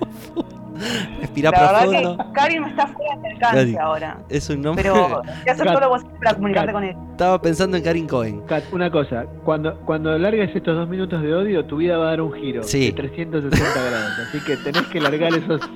Mi vida es 40 un constante giro, ¿entendés? Enloquecer y volver al mismo sitio todo el tiempo. Bueno, ¿preparada? Respira profundo. Libera los chakras. Tenés ahí tensionada la espalda. Noto. Mm, mm, mm, Que no hiciste los ejercicios. Bueno, tenés tus 40 minutos. 40 minutos, re largo. Y yo creo que te queda corto, Cocate. Creo que 40 minutos te quedan cortos, Dios, pero en 40 segundos, mandale con todo. Creo que en particular mi odio semanal es tipo con, los niños. Es como, tipo, cuando, ¿viste cuando está el pendejo ahí mocoso? Decís, no, mira el nene. Y es como, no quiero ver tu nene. Claramente por eso no tuve hijos, flaca, no quiero. Y tipo, vos le decís, no me interesa el pendejo. No, pasa que sos joven. Más adelante vas a entender porque no tuviste hijos. Pero no quiero tener hijos, pero eso porque sos joven. ¿Pero por qué? ¿Qué tiene que ver mi juventud con que no quiera tener hijos, chabona? No quiero tener hijos, déjame en paz, no me gustan los pendejos, me ponen del orto. Aparte, tipo, cuando va a ser el bondi y el pendejo con todos los mocos colgando, es como, dale, la placa, saca un pañuelo y limpiar los mocos, es como, dale. Y encima el pendejo te quiere venir a tocar, y es como, o el pendejo que te sonríe en el bondi, y es como, no, no me, no me causa ternura, es como, no te acerques, niño, es como, mm, ah, alejate, no, no, no, no, no, no, es como, cada vez que veo un niño así, me doy cuenta que, que quiero ligarme las trompas como esa muchacha. Mu- Muy, bien, equipo. No se sienten distintos con un, con un giro en sus vidas, en sus chakras. Van a ver que, que se van a sentir más, más livianados y, y más bien, che. Bueno, ahora sí, hablame de la puta película. Eh, eh, eh, eh, Bueno, vamos a hablar de Midsommar, ¿no? A lo que nos compete. Vamos a poner voz de locutor. Pero nada, Midsommar es una película de 2009. No, es 2009, nada que ver, 2019. em, de Ari Aster.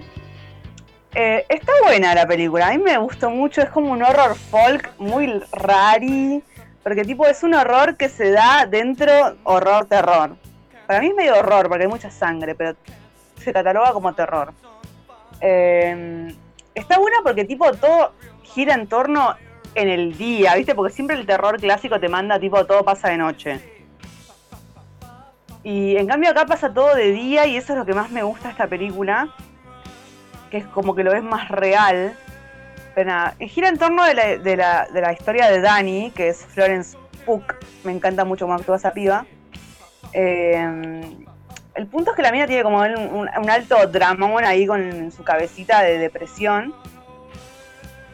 Y nada, es como que la hermana está medio loquita, ¿viste? Y, la chabona siente que va a pasar algo, ¿viste? Como que está todo medio raro y la mina no me está hablando. ¿Qué pasará? Aparte le mandaba mensajes medio random y decís, ok, ¿qué onda esta loca? El punto es que la mina se empieza a preocupar y la empieza a llamar, llamar, llamar constantemente y se da cuenta que no responde. Entonces, bueno, historia siguiente, va a ir a ver qué mierda pasa en la casa y la mina había matado a los padres y se había suicidado. O sea, ya arranca la película pum para arriba. Wow. Después de esto, no, la mina es como que ya entra en un cuadro depresivo, pero Es- mal. Perdón, es una escena para los que no vieron la película, una escena re... eh, Una escena hermosa, me encanta. Está re bien plasmada. sí, sí, sí, sí. El, el poder que hace el monóxido de carbono, ¿no? El, el gas saliendo... Que era del auto, Mal, ¿no? es, es muy bello porque la mina deja arrancando el auto y se man, y se pega el caño, un caño, o sea, lo pega el caño de escape del auto, se lo pone en la boca y se lo pega con cinta. Es como, o sea, está, está como muy loquita, es como, es una muerte muy loca. Y aparte la fotografía y los colores que, que muestran esa escena. No, no, sí está muy, los planos que hace esa película son muy buenos, es como, me encantan, me, me re llegan. Bueno, el, el punto es que, bueno, después de se entera todo esto, la mina entra en un cuadro depresivo. ¿Con ¿Quién no, no? O sea, fue turbio lo que pasaba. claro, ¿se, depre- ¿se deprimió después de eso? ¿Qué? Y como, después de eso se fue a Disney y nada, la pasó re bomba. Fin de la película. Ah, no entendía nada. Eh, bueno, el punto es que, bueno, eh, la mina estaba como ahí en pareja con un chabón que se llama Cristian. Y el chabón era como que medio que la quería dejar, pero no podía, porque la mina como estaba muy loca y todo el tiempo la quería dejar, los amigos decían dejarla, dejarla, que está re loca. Y el chabón como que no podía, ¿entendés? Como que sentía culpa y no la podía dejar a la mina. Cuando, la- cuando se había decidido tipo a dejarla, la loca esta, pasa eso. Y es como, uh, voy a quedar como una mierda si la dejo ahora que se le murieron los padres de la hermana. Encima que los mató la hermana. Qué bajón eso que te pasa cuando tenés la culpa de que. Me acuerdo las primeras novias que tenía que, que tenían esos traumas de, de, No, ahora le va a pasar algo y, y- y qué loco, ¿no? Claro, es, algo muy real, tipo que Muy real. no querer soltar una relación porque, por culpa. Por no es mi caso, yo soy muy mierda, siempre tipo, no, chau. Pero la- Chúpate la- huevo, se muere la- tu vieja. La imagen del muchacho planifica, creo que es una imagen más fuerte que la película en sí de terror.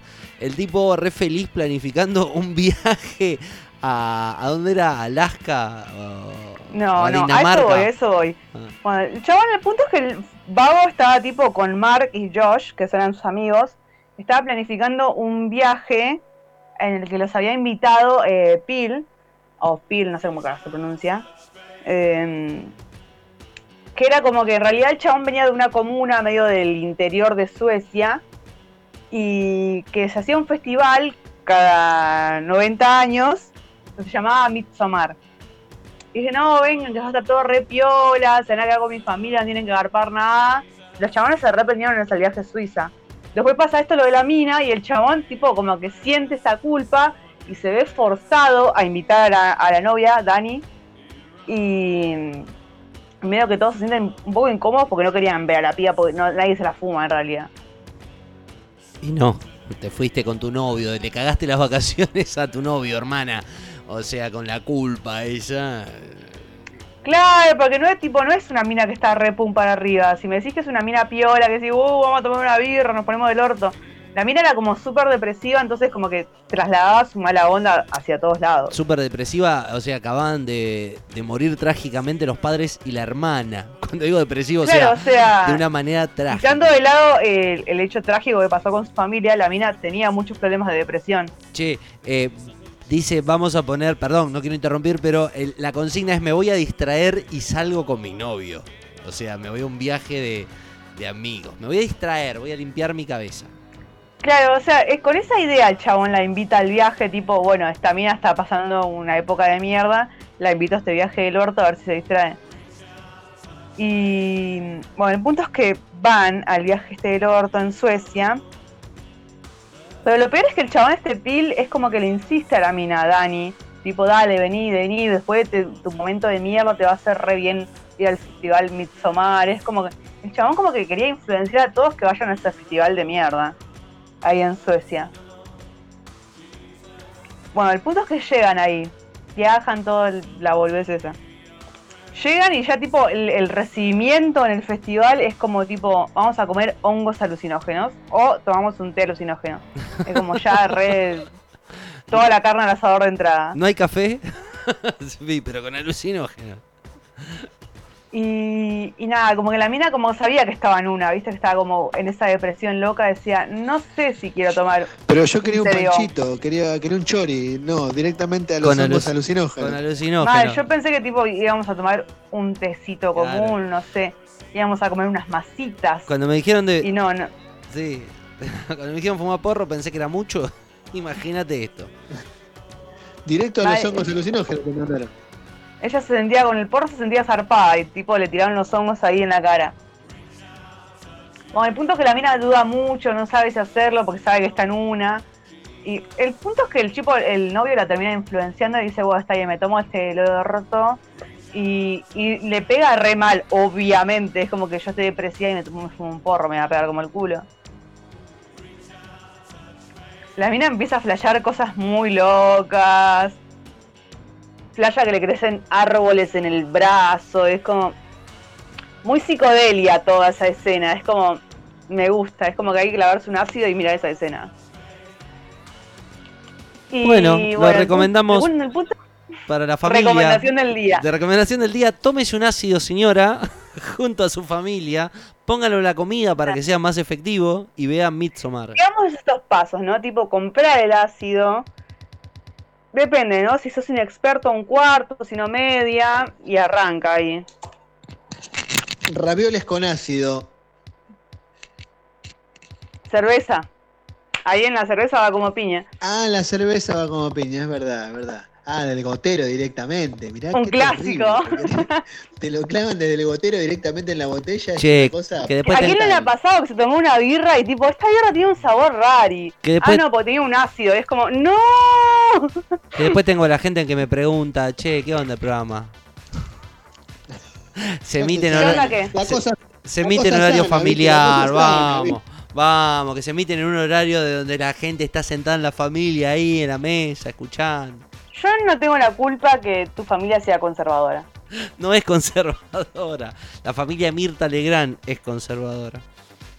Bueno, Pero es algo normal, completamente normal. O sea, dale. como decía Andy Chango, Es algo droga- que- drogarse en Es algo que familia. todo el mundo con- consumió. O sea, no nos hagamos los inocentes ni las carmelitas descalzas. Ah. Pero bueno, el punto es bueno, toma el ácido, se pone el orto ahí con ese té loco de los hongos. Se, se, se medio que se enloquece ahí la mina. Y bueno, siguen ahí, sigue, sigue el curso la película ahí. Van al festival ese de mierda en Jarga, se llamaba la comunidad donde venía el pibe. Y ya, ya era todo medio rari. Ya había dibujos raros en la pared, viste, todos dormían en una misma cabaña gigante. Eh, y ya, tipo, el- el- la escena así como más fuerte de la película es cuando, tipo, lo invitan a como un pseudo ritual donde los más ancianos de toda la comunidad suben a un risco. Y decís, bueno, ¿qué va a pasar acá? Ya Suben a un risco. que cuando llegas a un lugar así donde hay gente que, que está así en comunidad, alguien va a terminar con el culo roto seguramente. Y sí, lo más probable es que o termines muerto o violado. Y bueno, el punto es que van a, a este pseudo rito que hay ahí en la comunidad con las, mm, los más ancianos de, de la comunidad esa loca. Y, y nada, es como que se, as- se asoman a un risco así que está súper alto y decís, bueno, ¿qué va a pasar acá? ¿Van a tirar alguna mierda? ¿Van a hacer un discurso o algo? No. ¿Qué pasa? Los chabones se tiran del risco y se revientan la cabeza contra el piso. Así, muy literal, tipo se abren la cabeza, el cráneo, ahí es como... mm, Como un mar No me esperaba eso. como en las playas de la costa. Es como Ay, un ¿te acordás, el video, extremo, ¿te acordás el digamos. video ese, el clavado, ese que se hizo re viral? Del chabón que se partía la cabeza a la mitad. Que se tiraba el Es un techo, deporte ¿no? extremo, pero solamente que es tan extremo que te cuesta la vida, digamos. Claro. El atleta. Pero nada, es como que ellos te lo, te lo, te lo dicen por el, por el lado de que, bueno, ya habían vivido su vida, tenían que tipo ya morirse porque estaban del orto, ya eran ancianos. Y eso lo justifican con eso.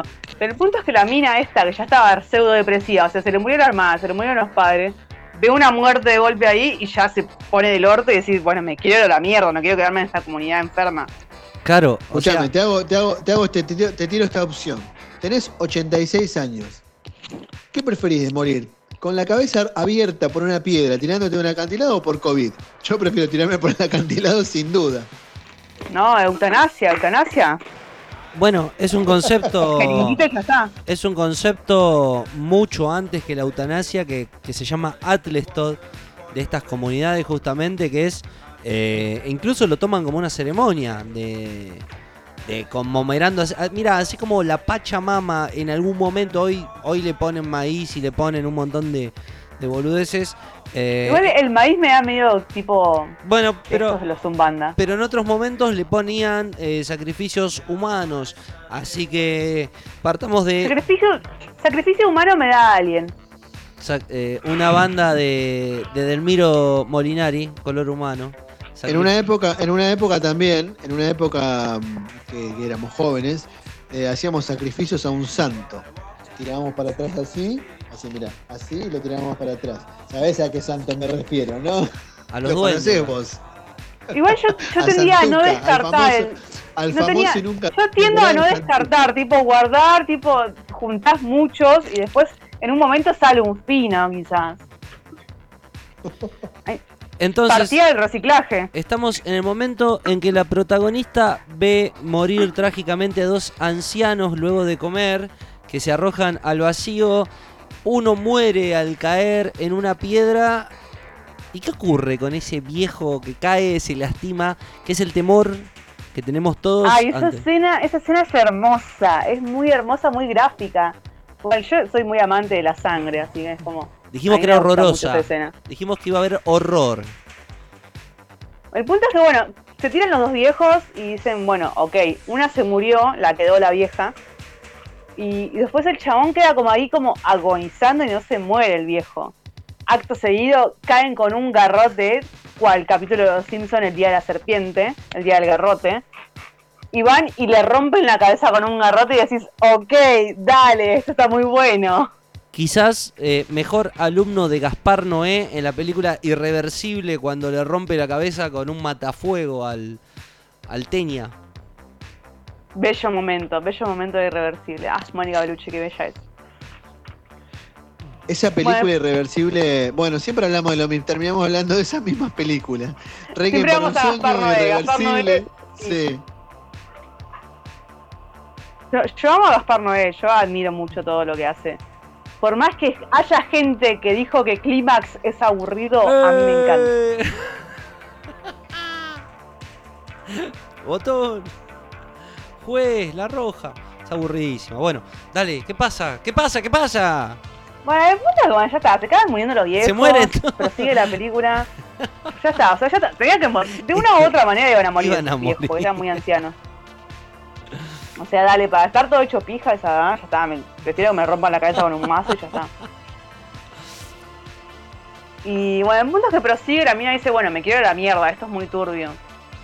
A su vez, el hermano de esta persona, de Pil, que lo había llevado a, es- a esa mierda de Jarga, eh, también había traído dos personas de Inglaterra, y esas personas también cuando vieron toda esa mierda dijeron, bueno, nos vamos a la mierda porque esto se puso muy turbio.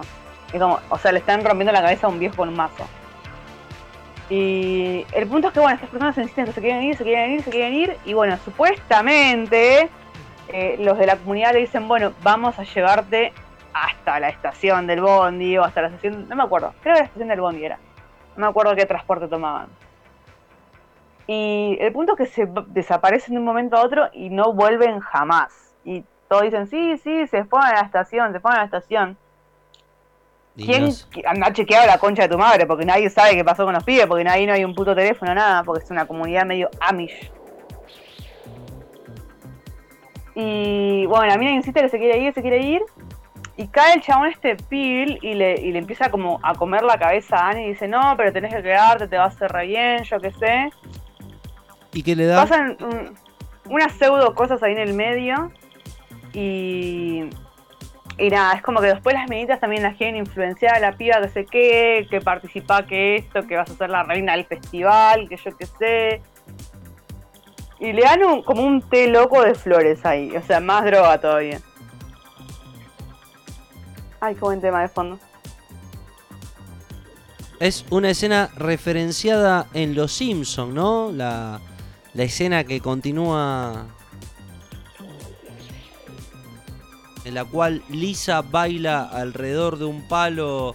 Creo que es la escena o, eh, cuando está Brad Goodman, que hay un montón de chicas bailando alrededor. No, es la escena de Lisa, que está bailando también hasta el cansancio, que es... Capítulo en particular. ¿Qué capítulo querés decirme? Porque No, no, no. baila en muchos Esa escena cuando toma, cuando toma ese té mágico y comienza la festividad. ¡Ah! Soy la reina de los lagartos. La reina, la- que es la festividad de la reina de la primavera. No, yo, me, yo- a mí me decís té, yo me imagino tipo cuando iban a la, a la feria esa loca, al parque de diversiones, y se tomaba el agua de, de los carritos y decía, oh, El parque- sí, soy el- la reina de los lagartos. El parque frenesí. Buen capítulo, buen capítulo, porque se pone el orto Lisa ahí. Tiene que tomar Eso esta es pastilla de y estas otras pastillas. La película de los Doors es eso también. La película de los de es muy pedorra. Pero es muy pedorra. No me critiquen a Val Kilmer que fue Batman. Val Kilmer, no estamos criticando a Val Kilmer, estamos criticando la película que es muy pedorra. ¿De quién es? ¿De Oliver Stone? Oliver Stone. No me critiquen a Oliver Stone, que es Oliver Stone, por favor, que hizo películas como Buenos Muchachos. Pero no, no, eso no quita que la película sea pedorra, o sea, Sí, dale. buenos muchachos, buenos muchachos no es de Oliver No es de Stone Oliver igual, ¿eh? Stone. Pará, ¿de- No. ¿de, quién era Buenos Muchachos? Goodfellas. Eh, de Francis Ford Coppola. No es de- Ahí está, no, es de Oli- no era de Oliver Stone. ¿Pero es de Francis Ford Coppola? Es que No, igual tampoco. por más que Ahora- justifique, ahora estoy en tipo. Oliver Stone hizo, no sé, la película ganadora de un Oscar. Nacido el cua- JFK. Nacido el 4 de julio. JFK la hizo Oliver Nacido- Stone. Ah, JFK es buena, ¿eh? Eh, pero hubo Buenos Muchachos. ¿Quién hizo Buenos Muchachos? Ahora me entró la duda. Goodfellas, ya, ya, ya, ya nos va a decir el señor Google. Eh, ¿Cómo no puedo? Ay, no puedo dejar de pensar en el capítulo de Los Simpsons cuando tipo Bart era el Con camarero Nelson. de la mafia. No, qué buen capítulo, qué buen capítulo. Pero creo que el que más se asemeja a Goodfellas es cuando es amigo de Nelson y le da el chaleco a Nelson y muere supuestamente Nelson en un... cuando se cae el colectivo que estaba ahogado. el director es Martin Scorsese. Martin, pero qué, qué falta de respeto. direct- Qué falta de respeto al cine. Me retiro de este lugar, perdón, me voy. Porque vos trajiste a Francis Ford Coppola por el padrino. Claro. Cabeza- yo, tu yo no cabeza- dije nada, yo quería ver cómo llegaban a sus conclusiones por sí solos. No, no, tu cabeza te, te traicionó ¿Sabes, y te trajo, te, te trajo la referencia del padrino a Goodfellas. sabés que se Por me, te, se me borró Martin Scorsese del cine Joe Pesci? O sea, del cine Joe Pesci malo. Porque cada vez que veía a Joe Pesci malo y a Robert De Niro, es verdad, se me borró, se me borró, se me fue. Mal ahí. Es como eh, que- hay una que es. Uno, nadie te dijo nada, si- digamos cómo te humillaba solo diciendo que era Si Coppola. hablas, si hablas de Joe Pesci tenés que saber quién es Nicky Santoro. Nicky Santoro. Sí, teníamos que hablar de Nicky Santoro. Ah, ¿qué Ah. decía? Nicky Santoro. Bueno, el punto, espera, no nos desviemos del tema. Estamos hablando Midsommar, de. Midsommar, Midsommar. Se rompe la cabeza a los viejos, viste todo. El chabón la empieza a influenciar para que no se vaya de jarga. Y ya todo se empieza a poner turbiola cuando toma el té ese loco. Que había como un festival de baile ahí. Y, y como que dicen que tipo la, la última que queda bailando en ese baile loco que hacían alrededor de, un pseudo monumento, que era como símbolo de la, de, no sé, la comunidad esa de Jarga, eh, era la que era la reina de tipo toda la mierda esa del festival. Y todo se empieza a poner medio rari, porque tipo al chabón este Cristian le dicen que tipo lo quieren poner de novio con otra piba de la comunidad, pero o sea, ¿what? El punto es que la piba esta de la comunidad lo quiere influenciar, eh, entre muchísimas comillas, a Cristian para que esté con ella, poniéndole bellos públicos en la comida. Y es como, ok, dale. Es muy, muy, no sé, es como me, me suena a Macumba del, del conurbano, eso, no sé. A nudo Eso es parejas. el gualicho paraguayo del amor. A nudo- Gualicho paraguayo del amor. El de la sangrita del vino. ¿Quieres retener a tu pareja? Güera. ¿Quieres retener a tu marido? ¿Quieres controlar todo? Mándame. Mándame al doctor amor. Igual, igual que qué quilombo, ¿no? Tipo juntar la sangre y ponérselo en el vino. Eso es mucho laburo para estar con un chabón, ¿eh? Como ya está. Me consigo otro. Oye, papá, el vino es sangre. Y Homero tomando re tranquilo. Sangre gratis.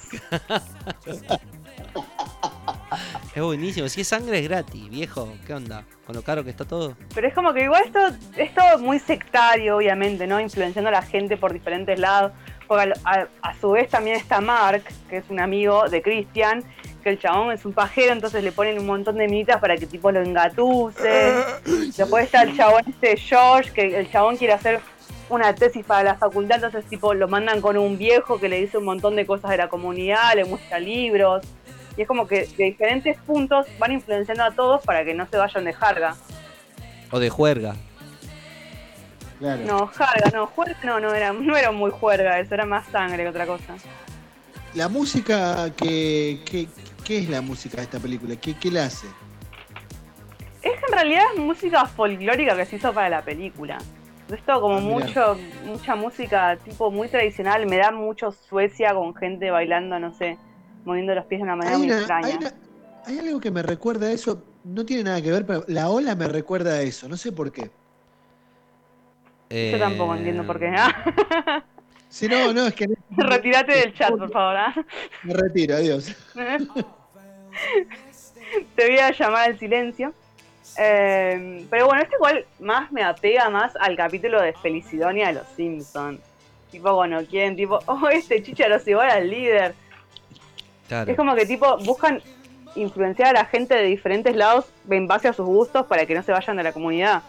Qué bueno que mencionaste esta, esta arista en la conversación, porque uno de los ejes fundamentales de este programa del día de hoy iba a ser justamente los cultos y esa búsqueda de la gente que tiene en relación a alcanzar, como Robert Plant eh, simbolizó en aquel bello tema, una escalera al cielo. Eh, pero después todo se cambió, se fue a la. Dijimos, No, no tomamos ese ejemplo. Pero bueno, sí, es verdad. La gente en ese camino hacia la búsqueda de una verdad, de una relatividad, de una, de una cuestión que nos ampare del otro lado, siempre está eh, mediante alguna secta, mediante algún culto, mediante algún efecto que le subsane el dolor. Eh, siempre está eh, presente esa búsqueda a una felicidad o hacia un camino que nuestro amigo Platón sabe plasmar y que luego la Iglesia Católica toma como esa idea de un mundo ideal y un mundo sensible, es decir, el cielo y eh, la vida real, ¿no? Un mundo ideal en el cual todo es posible y un mundo sensible en el cual la imitación de lo que hay en el mundo ideal es una, eh, una cosa común. Así que la gente tiene que progresar, hacer bien las cosas, seguir los mandatos divinos para llegar a ese mundo. Eh, el programa de hoy va a ser eso, pero fue todo lo contrario. Hablamos de Gianni Versace, hablamos de... ¿Te puedo decir algo de todo lo que dijiste? No creo en nada. ¿Puedo decir algo? Sí, ¿Puedo decir algo o Por no? ¿Puedo decir algo? ¿cómo no? ¿Puedo decirlo? ¿Sí o no? Sí, sí, sí, sí, sí, es libre. Grosso, mono. Ya, na, na, na, na. Grosso, mono. O sea, ¿viste cuando.? Porque el grosso mono no se lo decís por cualquier cosa. Lo decís cuando es algo. ¿Entendés? Al Mono López Y quiero después de, esta mandar... después de esta reflexión que te mandaste, no me cabe otra de decir que. Grosso, mono. Le quiero mandar un abrazo grande a Oscar López, eh, músico bajista de muchas bandas y, y Una leyenda, una leyenda en Quilmes, una leyenda. Todos hemos tocado con el mono alguna vez. Todos los que alguna vez hemos merodeado o estado cerca del mundo de la música, del rock, del underground en Quilmes, hemos tocado con o para el mono López.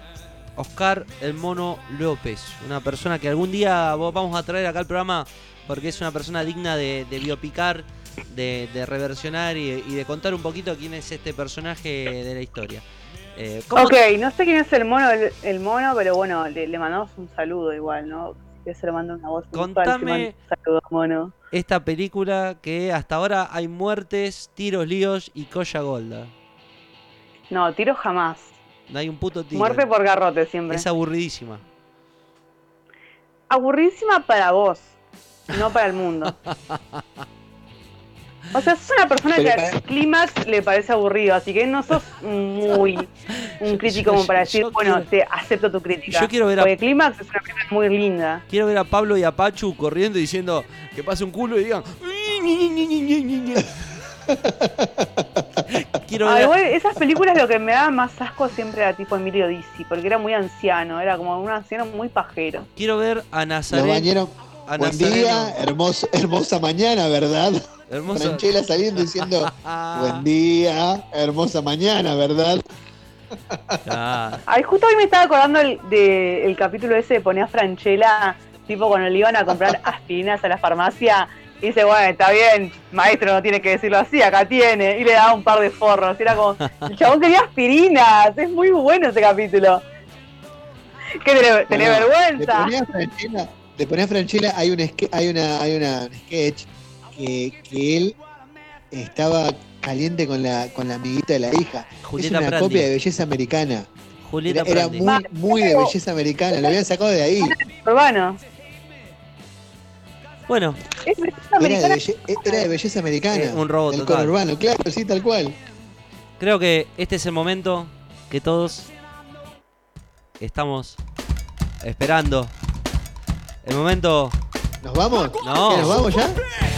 Estamos hablando de, de poner Franchella. Un aplauso para Warrich. Vamos Me cae a- muy bien ese chabón.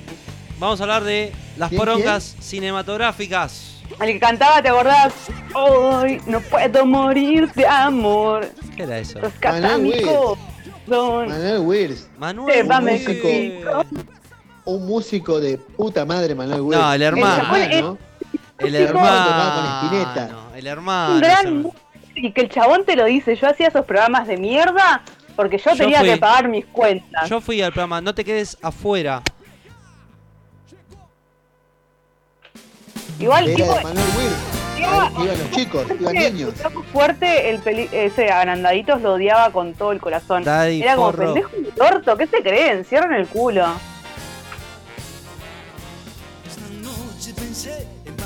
Ay, qué buen tema. Ahí está. Manuel. Ay, sitios que nunca te llevo.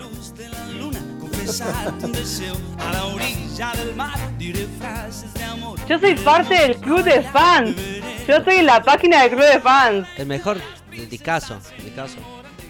No, no fue buen- no, no, o sea, a ver, que mucho abarca, poco aprieta. Esa cosa es que Manuel Wirtz en estos momentos se encuentra como productor en Estados Unidos eh, de, películas, o sea, es el encargado de poner música a películas que en este momento no tengo, pero lo vi, estaba viendo una película con mi hija, una película de dibujitos. eh, una serie que se llama Chica Vampiro, ahí está, mirá. Es muy común de los productos Disney que eh, trabaje gente que, en algún momento fue grande. Y bueno, Chica Vampiro tiene como musicalizador a eh, el gran Manuel Wirtz, mimo argentino, que se vino también de la ciudad de Rosario y que imprimió estas postales de, de Pipo Pescador o de ese eh, animador infantil que, que había que ponerse ese, ese traje de animador infantil como también lo supo hacer el gran Esteban Prol y Claudio Morgado en programas como Cablim o, o bueno eh, eh, Julián Weich en El Agujerito Sin Fin. El público infantil siempre fue un público muy difícil, ¿no? Muy... Yo no voy a poner un tipo que anime. ¿Te, te acordás de Bosque Chocolate con este tipo que ese tenía cara de pedófilo? ese tenía cara Era muy pedófilo. Esteban Villarreal se llamaba el chabón. Es que todos eran muy ray en esa época. Era como, No, mm, vos pero- decís que está bien, Pero ¿eh? Esteban Pero Prol... en, en la época que yo era pibe, había cosas más bizarras como el circo de Pepe Payaso y Ratón Tito. Ratón Era Tito muy ya me, bizarro. el- ah, no, el me rat- da a payaso rari, no sé por qué. Vení, ¿querés conocer al Eran los ratón? dos. Pepe Payaso y Ratón Tito, no sabes lo que era, una cosa Es como extrañísima. de. Que daban miedo. Qué bonita, Con mi hermano los veíamos y viste que, viste que cuando sos pibe le tenés un poco de miedo a los payasos. Bueno, o no sé si todo el mundo, pero yo le tenía mucho miedo a los payasos. Yo no le tenía odio, le tenía desprecio a los payasos. Era como, tenía "Oye, miedo. tiene que estar en ese traje del orto. Me daba pena. Con tanto como- calor. Me acordé de la escena de la película de Batman Lego cuando le dicen a Batman su peor pesadilla. Culebras le dice. Su- no, su peor pesadilla, payasos. No, no, su peor pesadilla, payasos culebra, dice Batman. No sé Yo si igual le esa tengo- película. Batman Lego. un No. cierto como odio, o- pero un odio leve igual, no odio total. Odio leve, como un, un odio superficial al Leo. No me causan gracia. Muy bueno. ¿What? Eso es por hablar mal de internet en estos momentos de pandemia en donde todo el mundo está usando internet. Bueno, el punto es que Midsommar llega a un punto que todo se va a la mierda y decís, ¿qué carajo va a pasar acá? Y se va toda la mierda. Pero no te veas spoilear el final porque lo tenés que ver porque es muy hermoso. ¿Dónde pueden ver esta película? Está en Amazon, en Netflix no está porque sabemos que Netflix es una cagada, pero en Amazon, en Amazon está Midsommar y Hereditary, que también es de Ari Exter, que está muy bueno. Bien, perfecto. Para este fin de semana, para este domingo, con familia, en, la fa- en el horario de la comida, que, que es tan, tan sugestivo, vamos a ver Midsommar. Quiero ver una película con mi novia. Eh, ¿te Igual dice que están como todos muy a full con el tipo, eh, la serie esa, el Carmel, del, caro, del caso ese María Belsunce. María Marta García Belsunce, el caso del pituto y los presuntos asesinos que se tiraban la bola. Vi la serie, vi la serie nomás para cagarme de risa, porque es tan mala, Y sí. es tan mala la serie, que es para reírte, porque decís, porque de hecho, o sea, eh, la serie esta El Carmel fue subsidiada por la misma gente de la familia Belsunce, y es como, ok, dale, obviamente van a salir todos a favor de esos pelotudos. Es que nadie se cubrió, todos se cubrían entre sí con, con falacias. que- Aparte me mata tipo cuando habla la Peachy Taylor. Uy, se me cayó el celular. Em, que Peachy Taylor que le dice a la amiga de María Belsunce, la amiga de Bailoche, vos no tenés nada que perder porque vos no tenés hijos, vos no tenés familia, vos no tenés bienes. O sea, señora, ¿por qué es tan cheta? La odio. Maldita, maldita clase social, malditos ricos, los odio a todos. Odio a vos, Peña, te odio a vos, Peña. ¿Te acordás? El san, zángano este. Me acuerdo, me acuerdo cuando yo estaba escuchándolo en vivo en ese momento, cuando, salí- cuando pasó eso.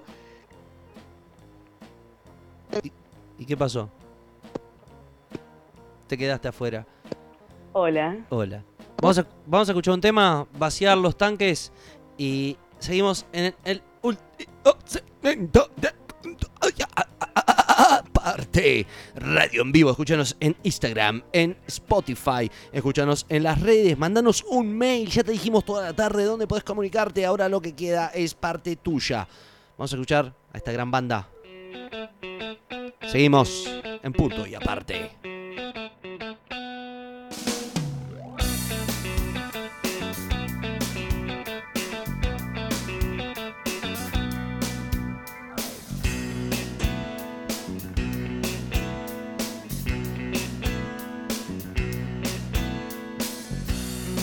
Años uno cree que el caer es levantarse y de repente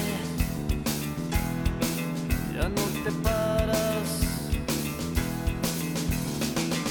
Que el amor es temporal, que todo te puede pasar y de repente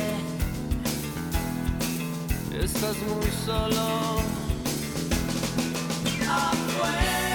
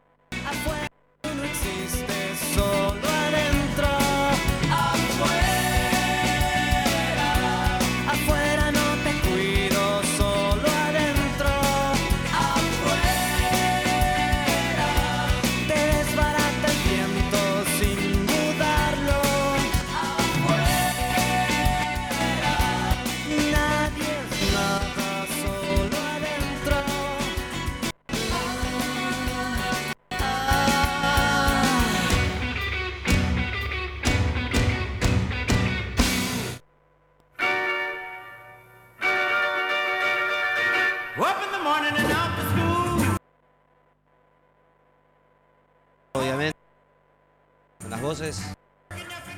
Azaria. Pero.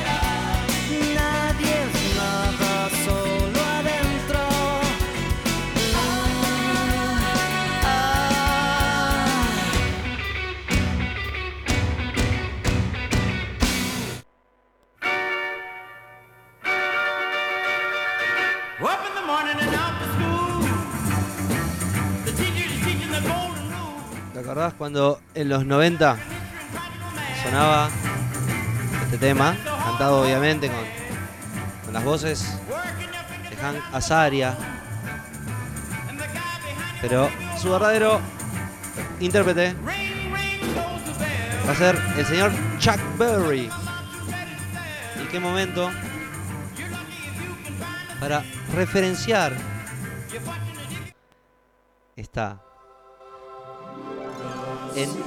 enorme, enorme serie. Que a medida de despedida, modo de despedida, ¿eh? No, hay gente que, que se dedica a hacer referencias de padre de familia, de los Simpsons. Nosotros vamos a rescatar así, a forma de, de último bloque. Cada uno va a rescatar el, el capítulo que marcó esta semana. Todos los días, todas las semanas, vamos a despedirnos con un capítulo para destacar. Así que el por qué, qué capítulo y por qué le vamos a preguntar a nuestro amigo Andrés Robles qué capítulo elegís para esta semana de Los Simpsons y por qué.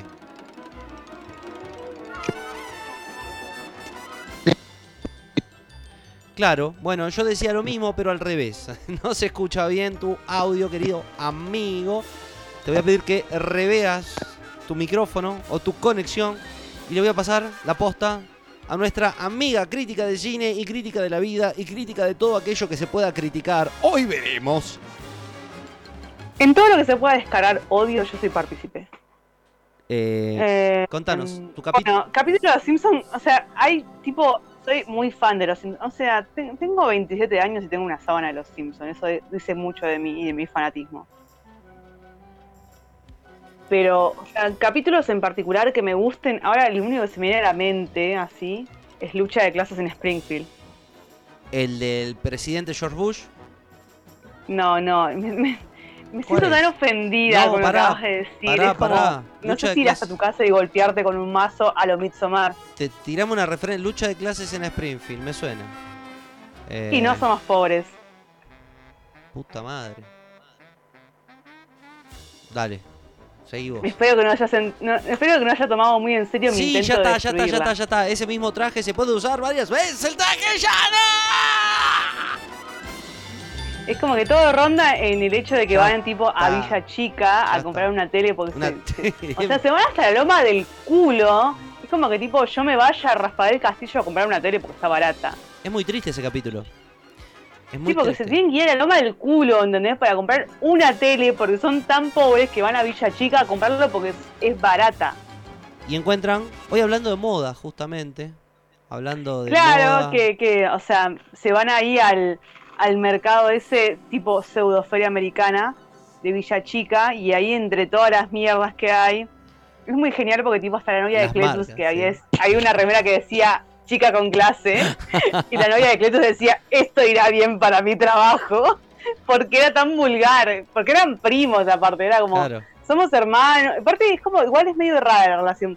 Porque capítulos te dicen que son hermanos, otros te dicen que son primos, y es como. Bueno, el Siempre de- todo es- recalcan ese hecho de que son re ignorantes. algo son, familias son y bueno, el defecto no, no, Parentesco de sangre hay. no escatiman en mostrar el defecto. Bueno, en ese capítulo eh, es muy triste, ¿no? La, la escena de comprar una ficha que no te corresponde o ponerte una remera que no te queda.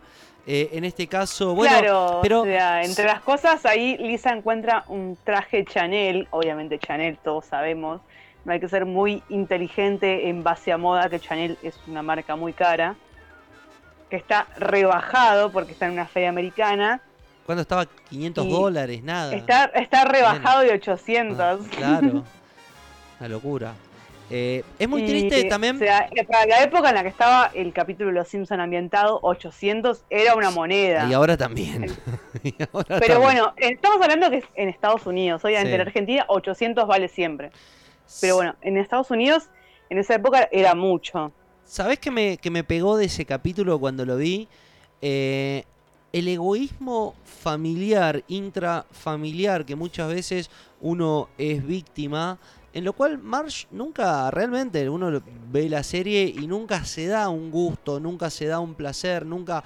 Y en este momento, cuando encuentra una dicha, cuando encuentra algo que la identifica, es una cagada porque, o sea, es todo lo, con- todo lo juega en contra para que ella se pueda sentir como realmente se quiere sentir. Es como una negación. Es genial porque ella se dice, tipo, me quiero dar un gusto porque este vestido es re lindo, me queda re bien, me veo re diva, pero a, lo- a su vez ella dice, no puedo comprármelo, es una decisión muy egoísta. Si pudiéramos usarlo todos, quizás lo compraría. Y es como, chabona, date 900 tu... era el valor del vestido? Estaba rebajado de 800, no me acuerdo a cuánto lo habían bajado. Si pudiéramos usarlo todos. ¿Para qué vamos a ir a la obra? Pero ¿Para qué vamos a es- salir? es genial porque tipo Lisa le dice, pero comprátelo, boluda, o sea, nunca te das un puto gusto. Ella dice, pero el otro día me compré un sobre de café, o sea, el- la tristeza de esa referencia de Marge, tipo, me compré un café para mí y eso fue un súper gusto que me di en el mes. Terrible, terrible. Mirá cómo, cómo van denunciando lo que es la violencia doméstica antes de, de, bueno, de todo este movimiento de, de feminismo y luchas sociales. Eh, Aparte se termina comprando bueno, el vestido, es tipo, será bueno para la economía. será bueno para el Y, y me mata que tipo después se lo modela a Homero, dice tipo, ¿cómo me queda el traje? Me queda divino, ¿no? Y el chabón, y ella le dice, bueno, vamos a lucirlo a un restaurante, a un... Claro. Ay, ¿por qué aparece Andrés? Me parece rari. También sabemos de una clase social más alta que la de Homero. y, y más culta. Claro, entonces la mina dice tipo, vamos a la ópera, o vamos a algún lado, y el chabón dice, sí, vamos a lucirlo, vamos a la tienda de la esquina. Eh, Es como el chabón es tan vulgar que decís, ¿por qué carajo terminó con Marge Bouvier? Ya el, el apellido de Marge es medio cheto, tipo Bouvier. eh, y, y Es pertenece el también. mismo apellido de la mujer de Kennedy. Ah, es, Es como, pues, tipo, siempre tipo, exacto, eh, muy bien ahí. ah. Em, siempre Marge es una persona muchísimo más elegante que Homero. Homero es un croto que ni siquiera sabe leer bien. Bueno, eh, reflejamos la, la escena de en el programa anterior de Forrest Gump y Jenny. Y, pero en este caso Marge le dio una oportunidad y tenía ante enfrente de Homero lo tenía al enano este perverso de las manos de las manos inquietas. Arti. Claro, o sea, no tuvo Arti, tampoco. Arti, Arti, Arti. Veía a las hermanas, eh, cual Celeste y, y Sandra, y, y ella quería. A ella le gustaban los monkeys, viejo. no, no tenía. ¿Sabías que los Monkeys no escribían sus propias canciones? Ah, Claro. No, ese fue el capítulo cuando descubrió que su padre era zafato, ¿no? claro. Es genial ese capítulo. Es como, no, no, no quería aceptar la realidad. Andrés, tu capítulo.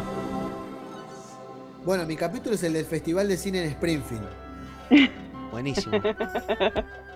El de la, el de, el de la, la memorable y única bola en la ingle. Buenísimo. Que se la pegan a Juan Torres. El concurso se acabó. Denle a ese hombre los 10 mil dólares. Así se La responde bola, todo. su ingle, funciona a varios niveles, ¿entendés? ¿Cómo hacer Es humor? como, bueno, es, es como ver Movie. American Pie. Claro, Todo ahí el está. mundo dice, oh, sí, se cogió la tarta. El crítico, Mira, el crítico le, el- el crítico le dice, este no es el programa de sopa de videos. Pero, Bueno. dice, pero la bola, su ingle, o sea, funciona a varios niveles. Y Aparte bueno, es muy bueno porque tipo eh, Homero dice que Marge lo desprecia y dice, ¿por qué no me incluyes como uno de, de tus jurados en, en el, en el festival de cine? Y tipo Scorsese. por culpa lo termina incluyendo y se da cuenta que el chabón es un pelotudo, ¿entendés? Y en la lista, en la lista borró a Martin Scorsese y le puso a Homero. Es genial eso. Es como tipo cuando Marge agenda el número de, de Stephen King, llamar a King cuando haga horror de nuevo. Pero ese capítulo, ese capítulo es muy bueno porque está el crítico, que no me acuerdo. Jay el Sherman. Jay Sherman. Y, y lo ve, y bueno, están Selma y Patty al lado. Y Homero le dice, para que, porque Homero tiene como una que- como un enfrentamiento, como una pica con él, le dice. Mal, igual son bastante forras las hermanas de Marge. Todo el "Dile- tiempo lo dile bardean. que- Dile que MacGyver es rarito. claro. y las dos lo cuelgan y lo terminan colgando porque ellas idolatran a MacGyver. Vos sabés que E- Es muy, es muy bueno ese fanatismo exacerbado que tienen con MacGyver porque a su vez no sabes si son lesbianas. Sí, Como, es después medio una rara es- la, la- la orientación sexual de las hermanas de Marge, nunca te queda definido. Bueno, después lo muestran, ya, ya una Patty de- en realidad igual Patty es como que le muestra una relación con una mujer, pero a su vez no se define como lesbiana. Pero y la otra se casa con el abuelo, o sea, se fueron a Se casa con el abuelo, sí, con Abel. sí.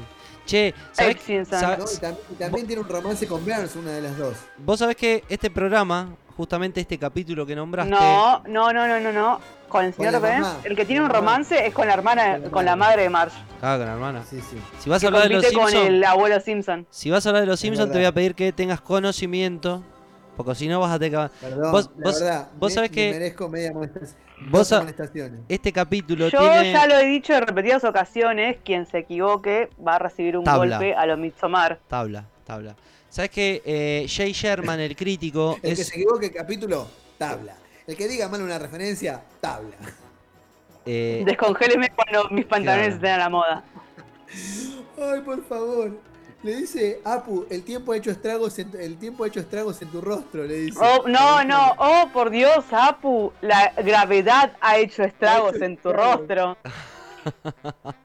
Evatilicus, ¿no? Es Evatilicus el nombre. Eh, Gaspar.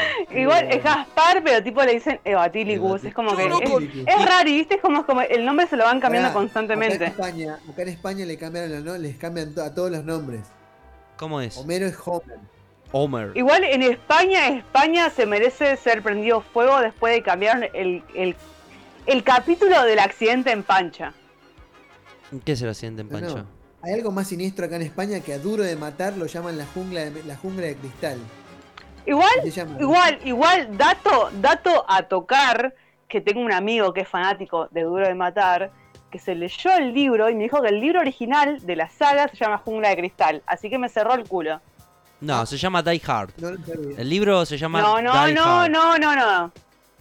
Estamos hablando de un fanático medio obsesivo. El libro se llama Die Hard, en serio. posta Está bajado en Die Hard se llama. Eh, bueno, me toca a mí. Me toca a mí. No, no te toca nada. toca. Es Jungla de Cristal. Vamos. Ahí. Bueno, eh, mi capítulo de Los Simpson lejos.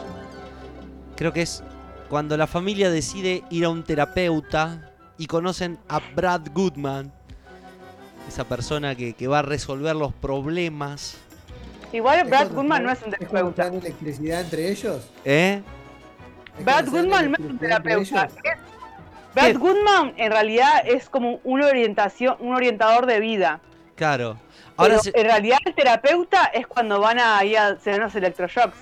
Claro, al doctor Martin. claro. Si te vas a referir de algo, referite bien porque me No, pones del eh, orto. cuan- cuan- cuando, van a, a- a lo de Brad Goodman y el niño Ángel Caído, Ángel caído.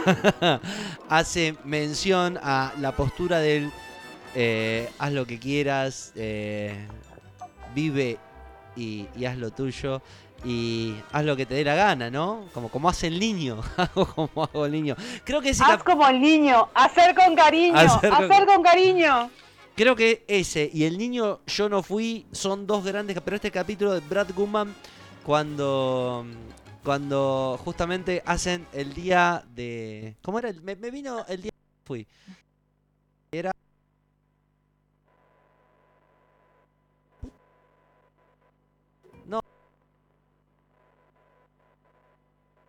Está con caso. Con Brad Goodman eh. Hay un, hay un capítulo, hay un capítulo que el día es lo que Haz lo que quieras. Haz lo que quieras. Y aparece en referencia el maestro, el reverendo. James Brown. Brown. Totalmente.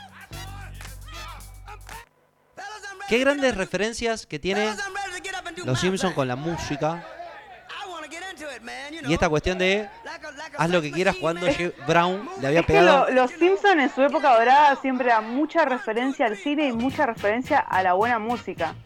los Red Hot Chili Peppers actuando en el bar de. Sí. ¿Por qué no dices Es que no es cuando Moe le, le modifica la letra de la canción. Y es que es verdad, suena mejor. No, Lo pero- haremos así. Pero vos sabés que eso es una referencia a un capítulo, a un capítulo, aparte de la historia, cuando Ed Sullivan eh, se presentaban los Doors e iban a cantar la canción Like My Fire y claro, eh, dije que modifiquen, modifiquen higher. Claro. O sea, que, que suavicen el mensaje, digamos. Así que, que tiene una referencia. porque ti- tipo tiene hay un montón de mensajes en referente a la música y a la cultura del momento en Los Simpsons que decís, ok, esta serie es muy buena. Jim Morrison se, no, lo, no lo cambia, dice la, la grosería. Y bueno. Bueno, hablamos un poco de todo. De los Simpsons. De, de Gianni Versace. Hablamos de Midsommar. Mirala. Está en. ¿Dónde? En, en Amazon, dijiste. En Amazon. En Amazon. Amazon es Si no- 10 bueno, si no tienen Amazon, En se Cuevana. torrentea. Cuevana 3. Cuevana 3. Es el- la, la plataforma Sí, gratuita. 3 seguramente está. Mm. Igual Cuevana 3 para mí es medio pedorro. Es lo mejor que Tipo, hay, ¿eh? Si querés, si querés, no, pero cállate. Eh, si querés verla bien y en tu celular, tipo tirado en tu cama, tomándote una birra, bajate el Playview y ahí están todas las películas. ¿Qué es el Playview? Es una aplicación en que la encontrás en el coso. ¿En ¿Se dónde? llama esa mierda? El ¿Donde te bajas teléfono. aplicaciones? No, el. eh, Ares. sí. ¿El App Store? Play Eh, Store. Audio Galaxy. Bueno, el Play Store. Eh, está disponible Eso para es. celulares y bueno, ahí están todo, el- casi, casi todo está en el Play, en el Playview. Tenés la opción de descargar la película en tu celular o verla online. Y corre muy bien, corre rápido las películas ahí. Bien. Es que bajón cuando vas por la mitad y se empieza a cargar, empieza. No, no, en el Playview, o sea, es como que yo me saco el sombrero con, en Playview porque encima de ser gratis, corre las películas muy rápido. Bien. Al ser gratis, todo es más lindo. Al ser gratis, todo tiene un nuevo color. Vamos a escuchar un tema ahí nomás. ¿Y qué les parece? Si vamos diciendo. Es, es como una SMR esto. ¿Qué diría el señor? ASMR, por Dios, qué cosa tan bizarra. Igual me mata el ASMR de las chinas, que tipo comiendo cangrejo. Eso es muy turbio. Qué rico. Es como, me siento rari. Es como, ¿estoy excitada o estoy asombrada? Esto es Punto y Aparte, un programa que podés escuchar cuando estemos fuera del aire toda la semana en las plataformas digitales. La más conocida es Spotify, espacio 15 centavos. Y si no, encontrarnos en la semana, podés mandar un mensaje, chateamos, nos ponemos al día. Mandanos un mensaje a Punto y Aparte Radio en Instagram o Punto y Aparte Radio Online en Facebook. También podés comunicarte a Descontrol 40 con número arroba gmail.com y como te dije hace un ratito, apenas segundos, todo esto forma parte de Espacio 15 centavos. Quiero agradecer también en, este, en esta catarata de optimismo y sinceridad a Facu, Facu Niza, que nos hace las aperturas y que siempre está al pie del cañón cuando le digo, Facu, ¿te copás con esto? También quiero agradecer a toda la gente que está del otro lado y que se suma semana en toda la semana. Veo que gente de Ohio, de Washington, de Texas, de Lomas de Zamora, de Adrogué, gente de Chile, de Santa Fe, gente de España, de Cataluña, de Madrid, gente de todos lados, como decía nuestro querido amigo eh, a desalambrar, a desalambrar que el terreno es muy grande y las fronteras solamente son para delimitar sectores comerciales. Nosotros estamos acá transmitiendo, haciendo este programa federal en el cual nos comunicamos, pasamos música, hablamos de lo que nos gusta. ¿Quién pudiera, no? Tipo, hablar de Cataluña o de Chile. Es como. mm. A esa gente le mando un saludo en especial porque, tipo, nada. Te querés casar conmigo, tengo la residencia. ¿Qué residencia tenés? Y quiero, quiero tener ahí, tipo, quiero, quiero tener, quiero vivir, tipo, así como, tipo, o sea, nada. Digo mucho tipo, ya sé. Tipo, No me lo digan. querés un tipo. Eh, soy una persona de la zona 93, digo mucho tipo. Eh, Mucho tipo y mucho arre. Arre. Pero, o sea, si alguien está dispuesto a casarse conmigo, yo quiero tener ahí la nacionalidad española chilena. y vivir comiendo No me abadejo. niego, ¿eh? Vivir comiendo abadejo al limbo del mar, ahí. Bueno, yo estoy acá en Cataluña. Acá en Cataluña ahora no se puede hacer mucho, pero si hay algo que se puede hacer que, que está bien acá, sí es la comida. La comida es una cosa. Bueno, nada, si, si alguien de España se quiere contactar conmigo para casarse conmigo, eh, no me molestaría cobrar en euros el sueldo. Eh, Digo exactamente lo mismo, me ofrezco, no hago distinción de sexo, religión ni nación. Somos todos esta familia, si lo quieren llevar para otros lares, eh, tenemos la misma. Vos no, que estás allá, pero bueno, nos podremos. O sea, nada, si sos de España y quieres contactarte conmigo, soy una persona muy abierta, Me suena. relación abierta sexualmente, no tengo drama. Me hace acordar a un programa de, de, Hangling, ¿cómo se llamaba? Hangling. Eh, eh, El, el viejo hippie. el viejo hippie que andaba en bolas. Han, Roberto no, Norberto no. eh, ah. Han- o- o- Horacio, Antonio no. Puta madre, bueno, Hangling. Rolando. Rolando Hangling, que tenía una Estaba sección. con una china, ¿no? Sí. Era una especie de china, una cosa así era la mujer. Antes del programa de Dolina tenía una sección de solas y solos donde mandaban mensajes, decía, por ejemplo, como nuestra amiga Kat. Hola. Así. Hola. Es igual vos me decís solas y solos, me acuerdo, automáticamente me acuerdo de Cupido en Match Music. Uh, qué cosa Eh, increíble que ese Es muy genial, tipo, cuando llama una piba y dice, no, no, porque yo no diría que esté con ese pibe, porque es muy puta la pobrecita. Y es como, Corten, te corten. banco, negra. Mándame un banco, corte. yo soy esa persona llamando y barriendo al otro. Mándame un Los dos, corte, son, negrito. los dos son incogibles, dijo. Bueno, la No, no, no, no, no, una le pareja decía porque los que- dos son incogibles. No, yo le diría al chabón que no le dé bola porque es muy puta la pobrecita. Y es como, ok, dale, Ok. te rebanco por dar tu opinión. Bueno. Llegamos a la parte que no nos gusta. Porque esto significa que debemos esperar, como quien espera, luego de nueve meses. Y en este programa reivindicado. No, como quien ¿Por qué espera. siempre, tipo, tenés que, porque, es, es- mira, postura provida y postura provida. Amalia de nueve Granata. meses. Ama- ¿Cómo se llama la otra? la, la que está, que, que dice el, ta- el tarro. Con un tarro. Vamos, Kat. Eh. Empecemos con una cosa como. Estamos en. Mela, estamos acá. Uniendo caminos, estamos acá. Estamos acá. Hagamos un No, no, yo no, no, no me pañuelo ningún verde. canto, pero esa Sí, postura lo de esperamos los nueve meses me da pa. No, no, no. Acá cada Lo uno muy celeste últimamente, ¿eh? puede hacer con su vaso. Mal, ¿viste? Es como que, uy, ¿por qué la piba de 23 años se hizo la ligadura de trompa? ¿Viste? Hay, hay un pseudo provida ahí a María Granata. Nah. Nah, ni a palo. Sigue a María Granata en Instagram. Amalia Granata lo único bueno que tiene es llamarse como una gran cantora. Amalita. El violador eres tú. No. Qué locura. ¿Cómo se le puede? ¡Escracho al macho! Escracho al macho.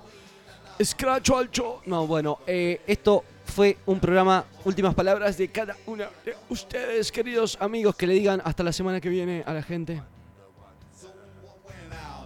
Bueno, para mí, como siempre, ha sido este, una, una catarata de sabiduría y un, y un momento ameno y grato en familia. Abrazo a todos y hasta la semana que viene.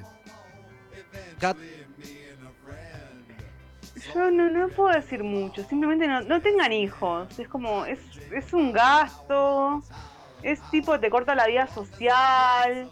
No tengan hijos, no tengan hijos y aparte el mundo se va a acabar en poco tiempo, no ni vale la pena con lo caro que salen los como, ¿para qué pañales. traer más pibes al mundo? O sea, de última, si te cabe tanto criar pibes, adoptá. Un perro. Adoptá a esos pobres pendejos que están ahí retirados. Yo quiero ser como Marley y comprarme un pibito rubio.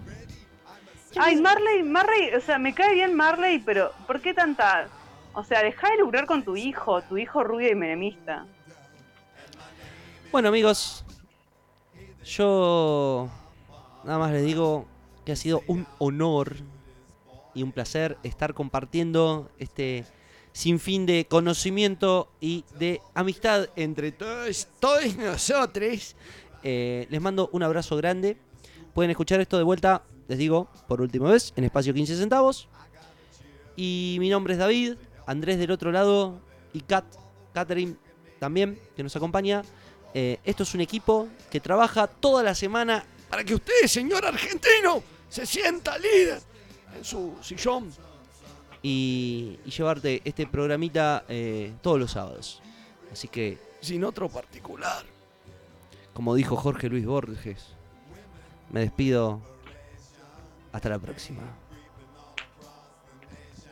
I tell you people, I was not ready when I fucked this dyke by the name of Freddie. She made a little speech then. All she tried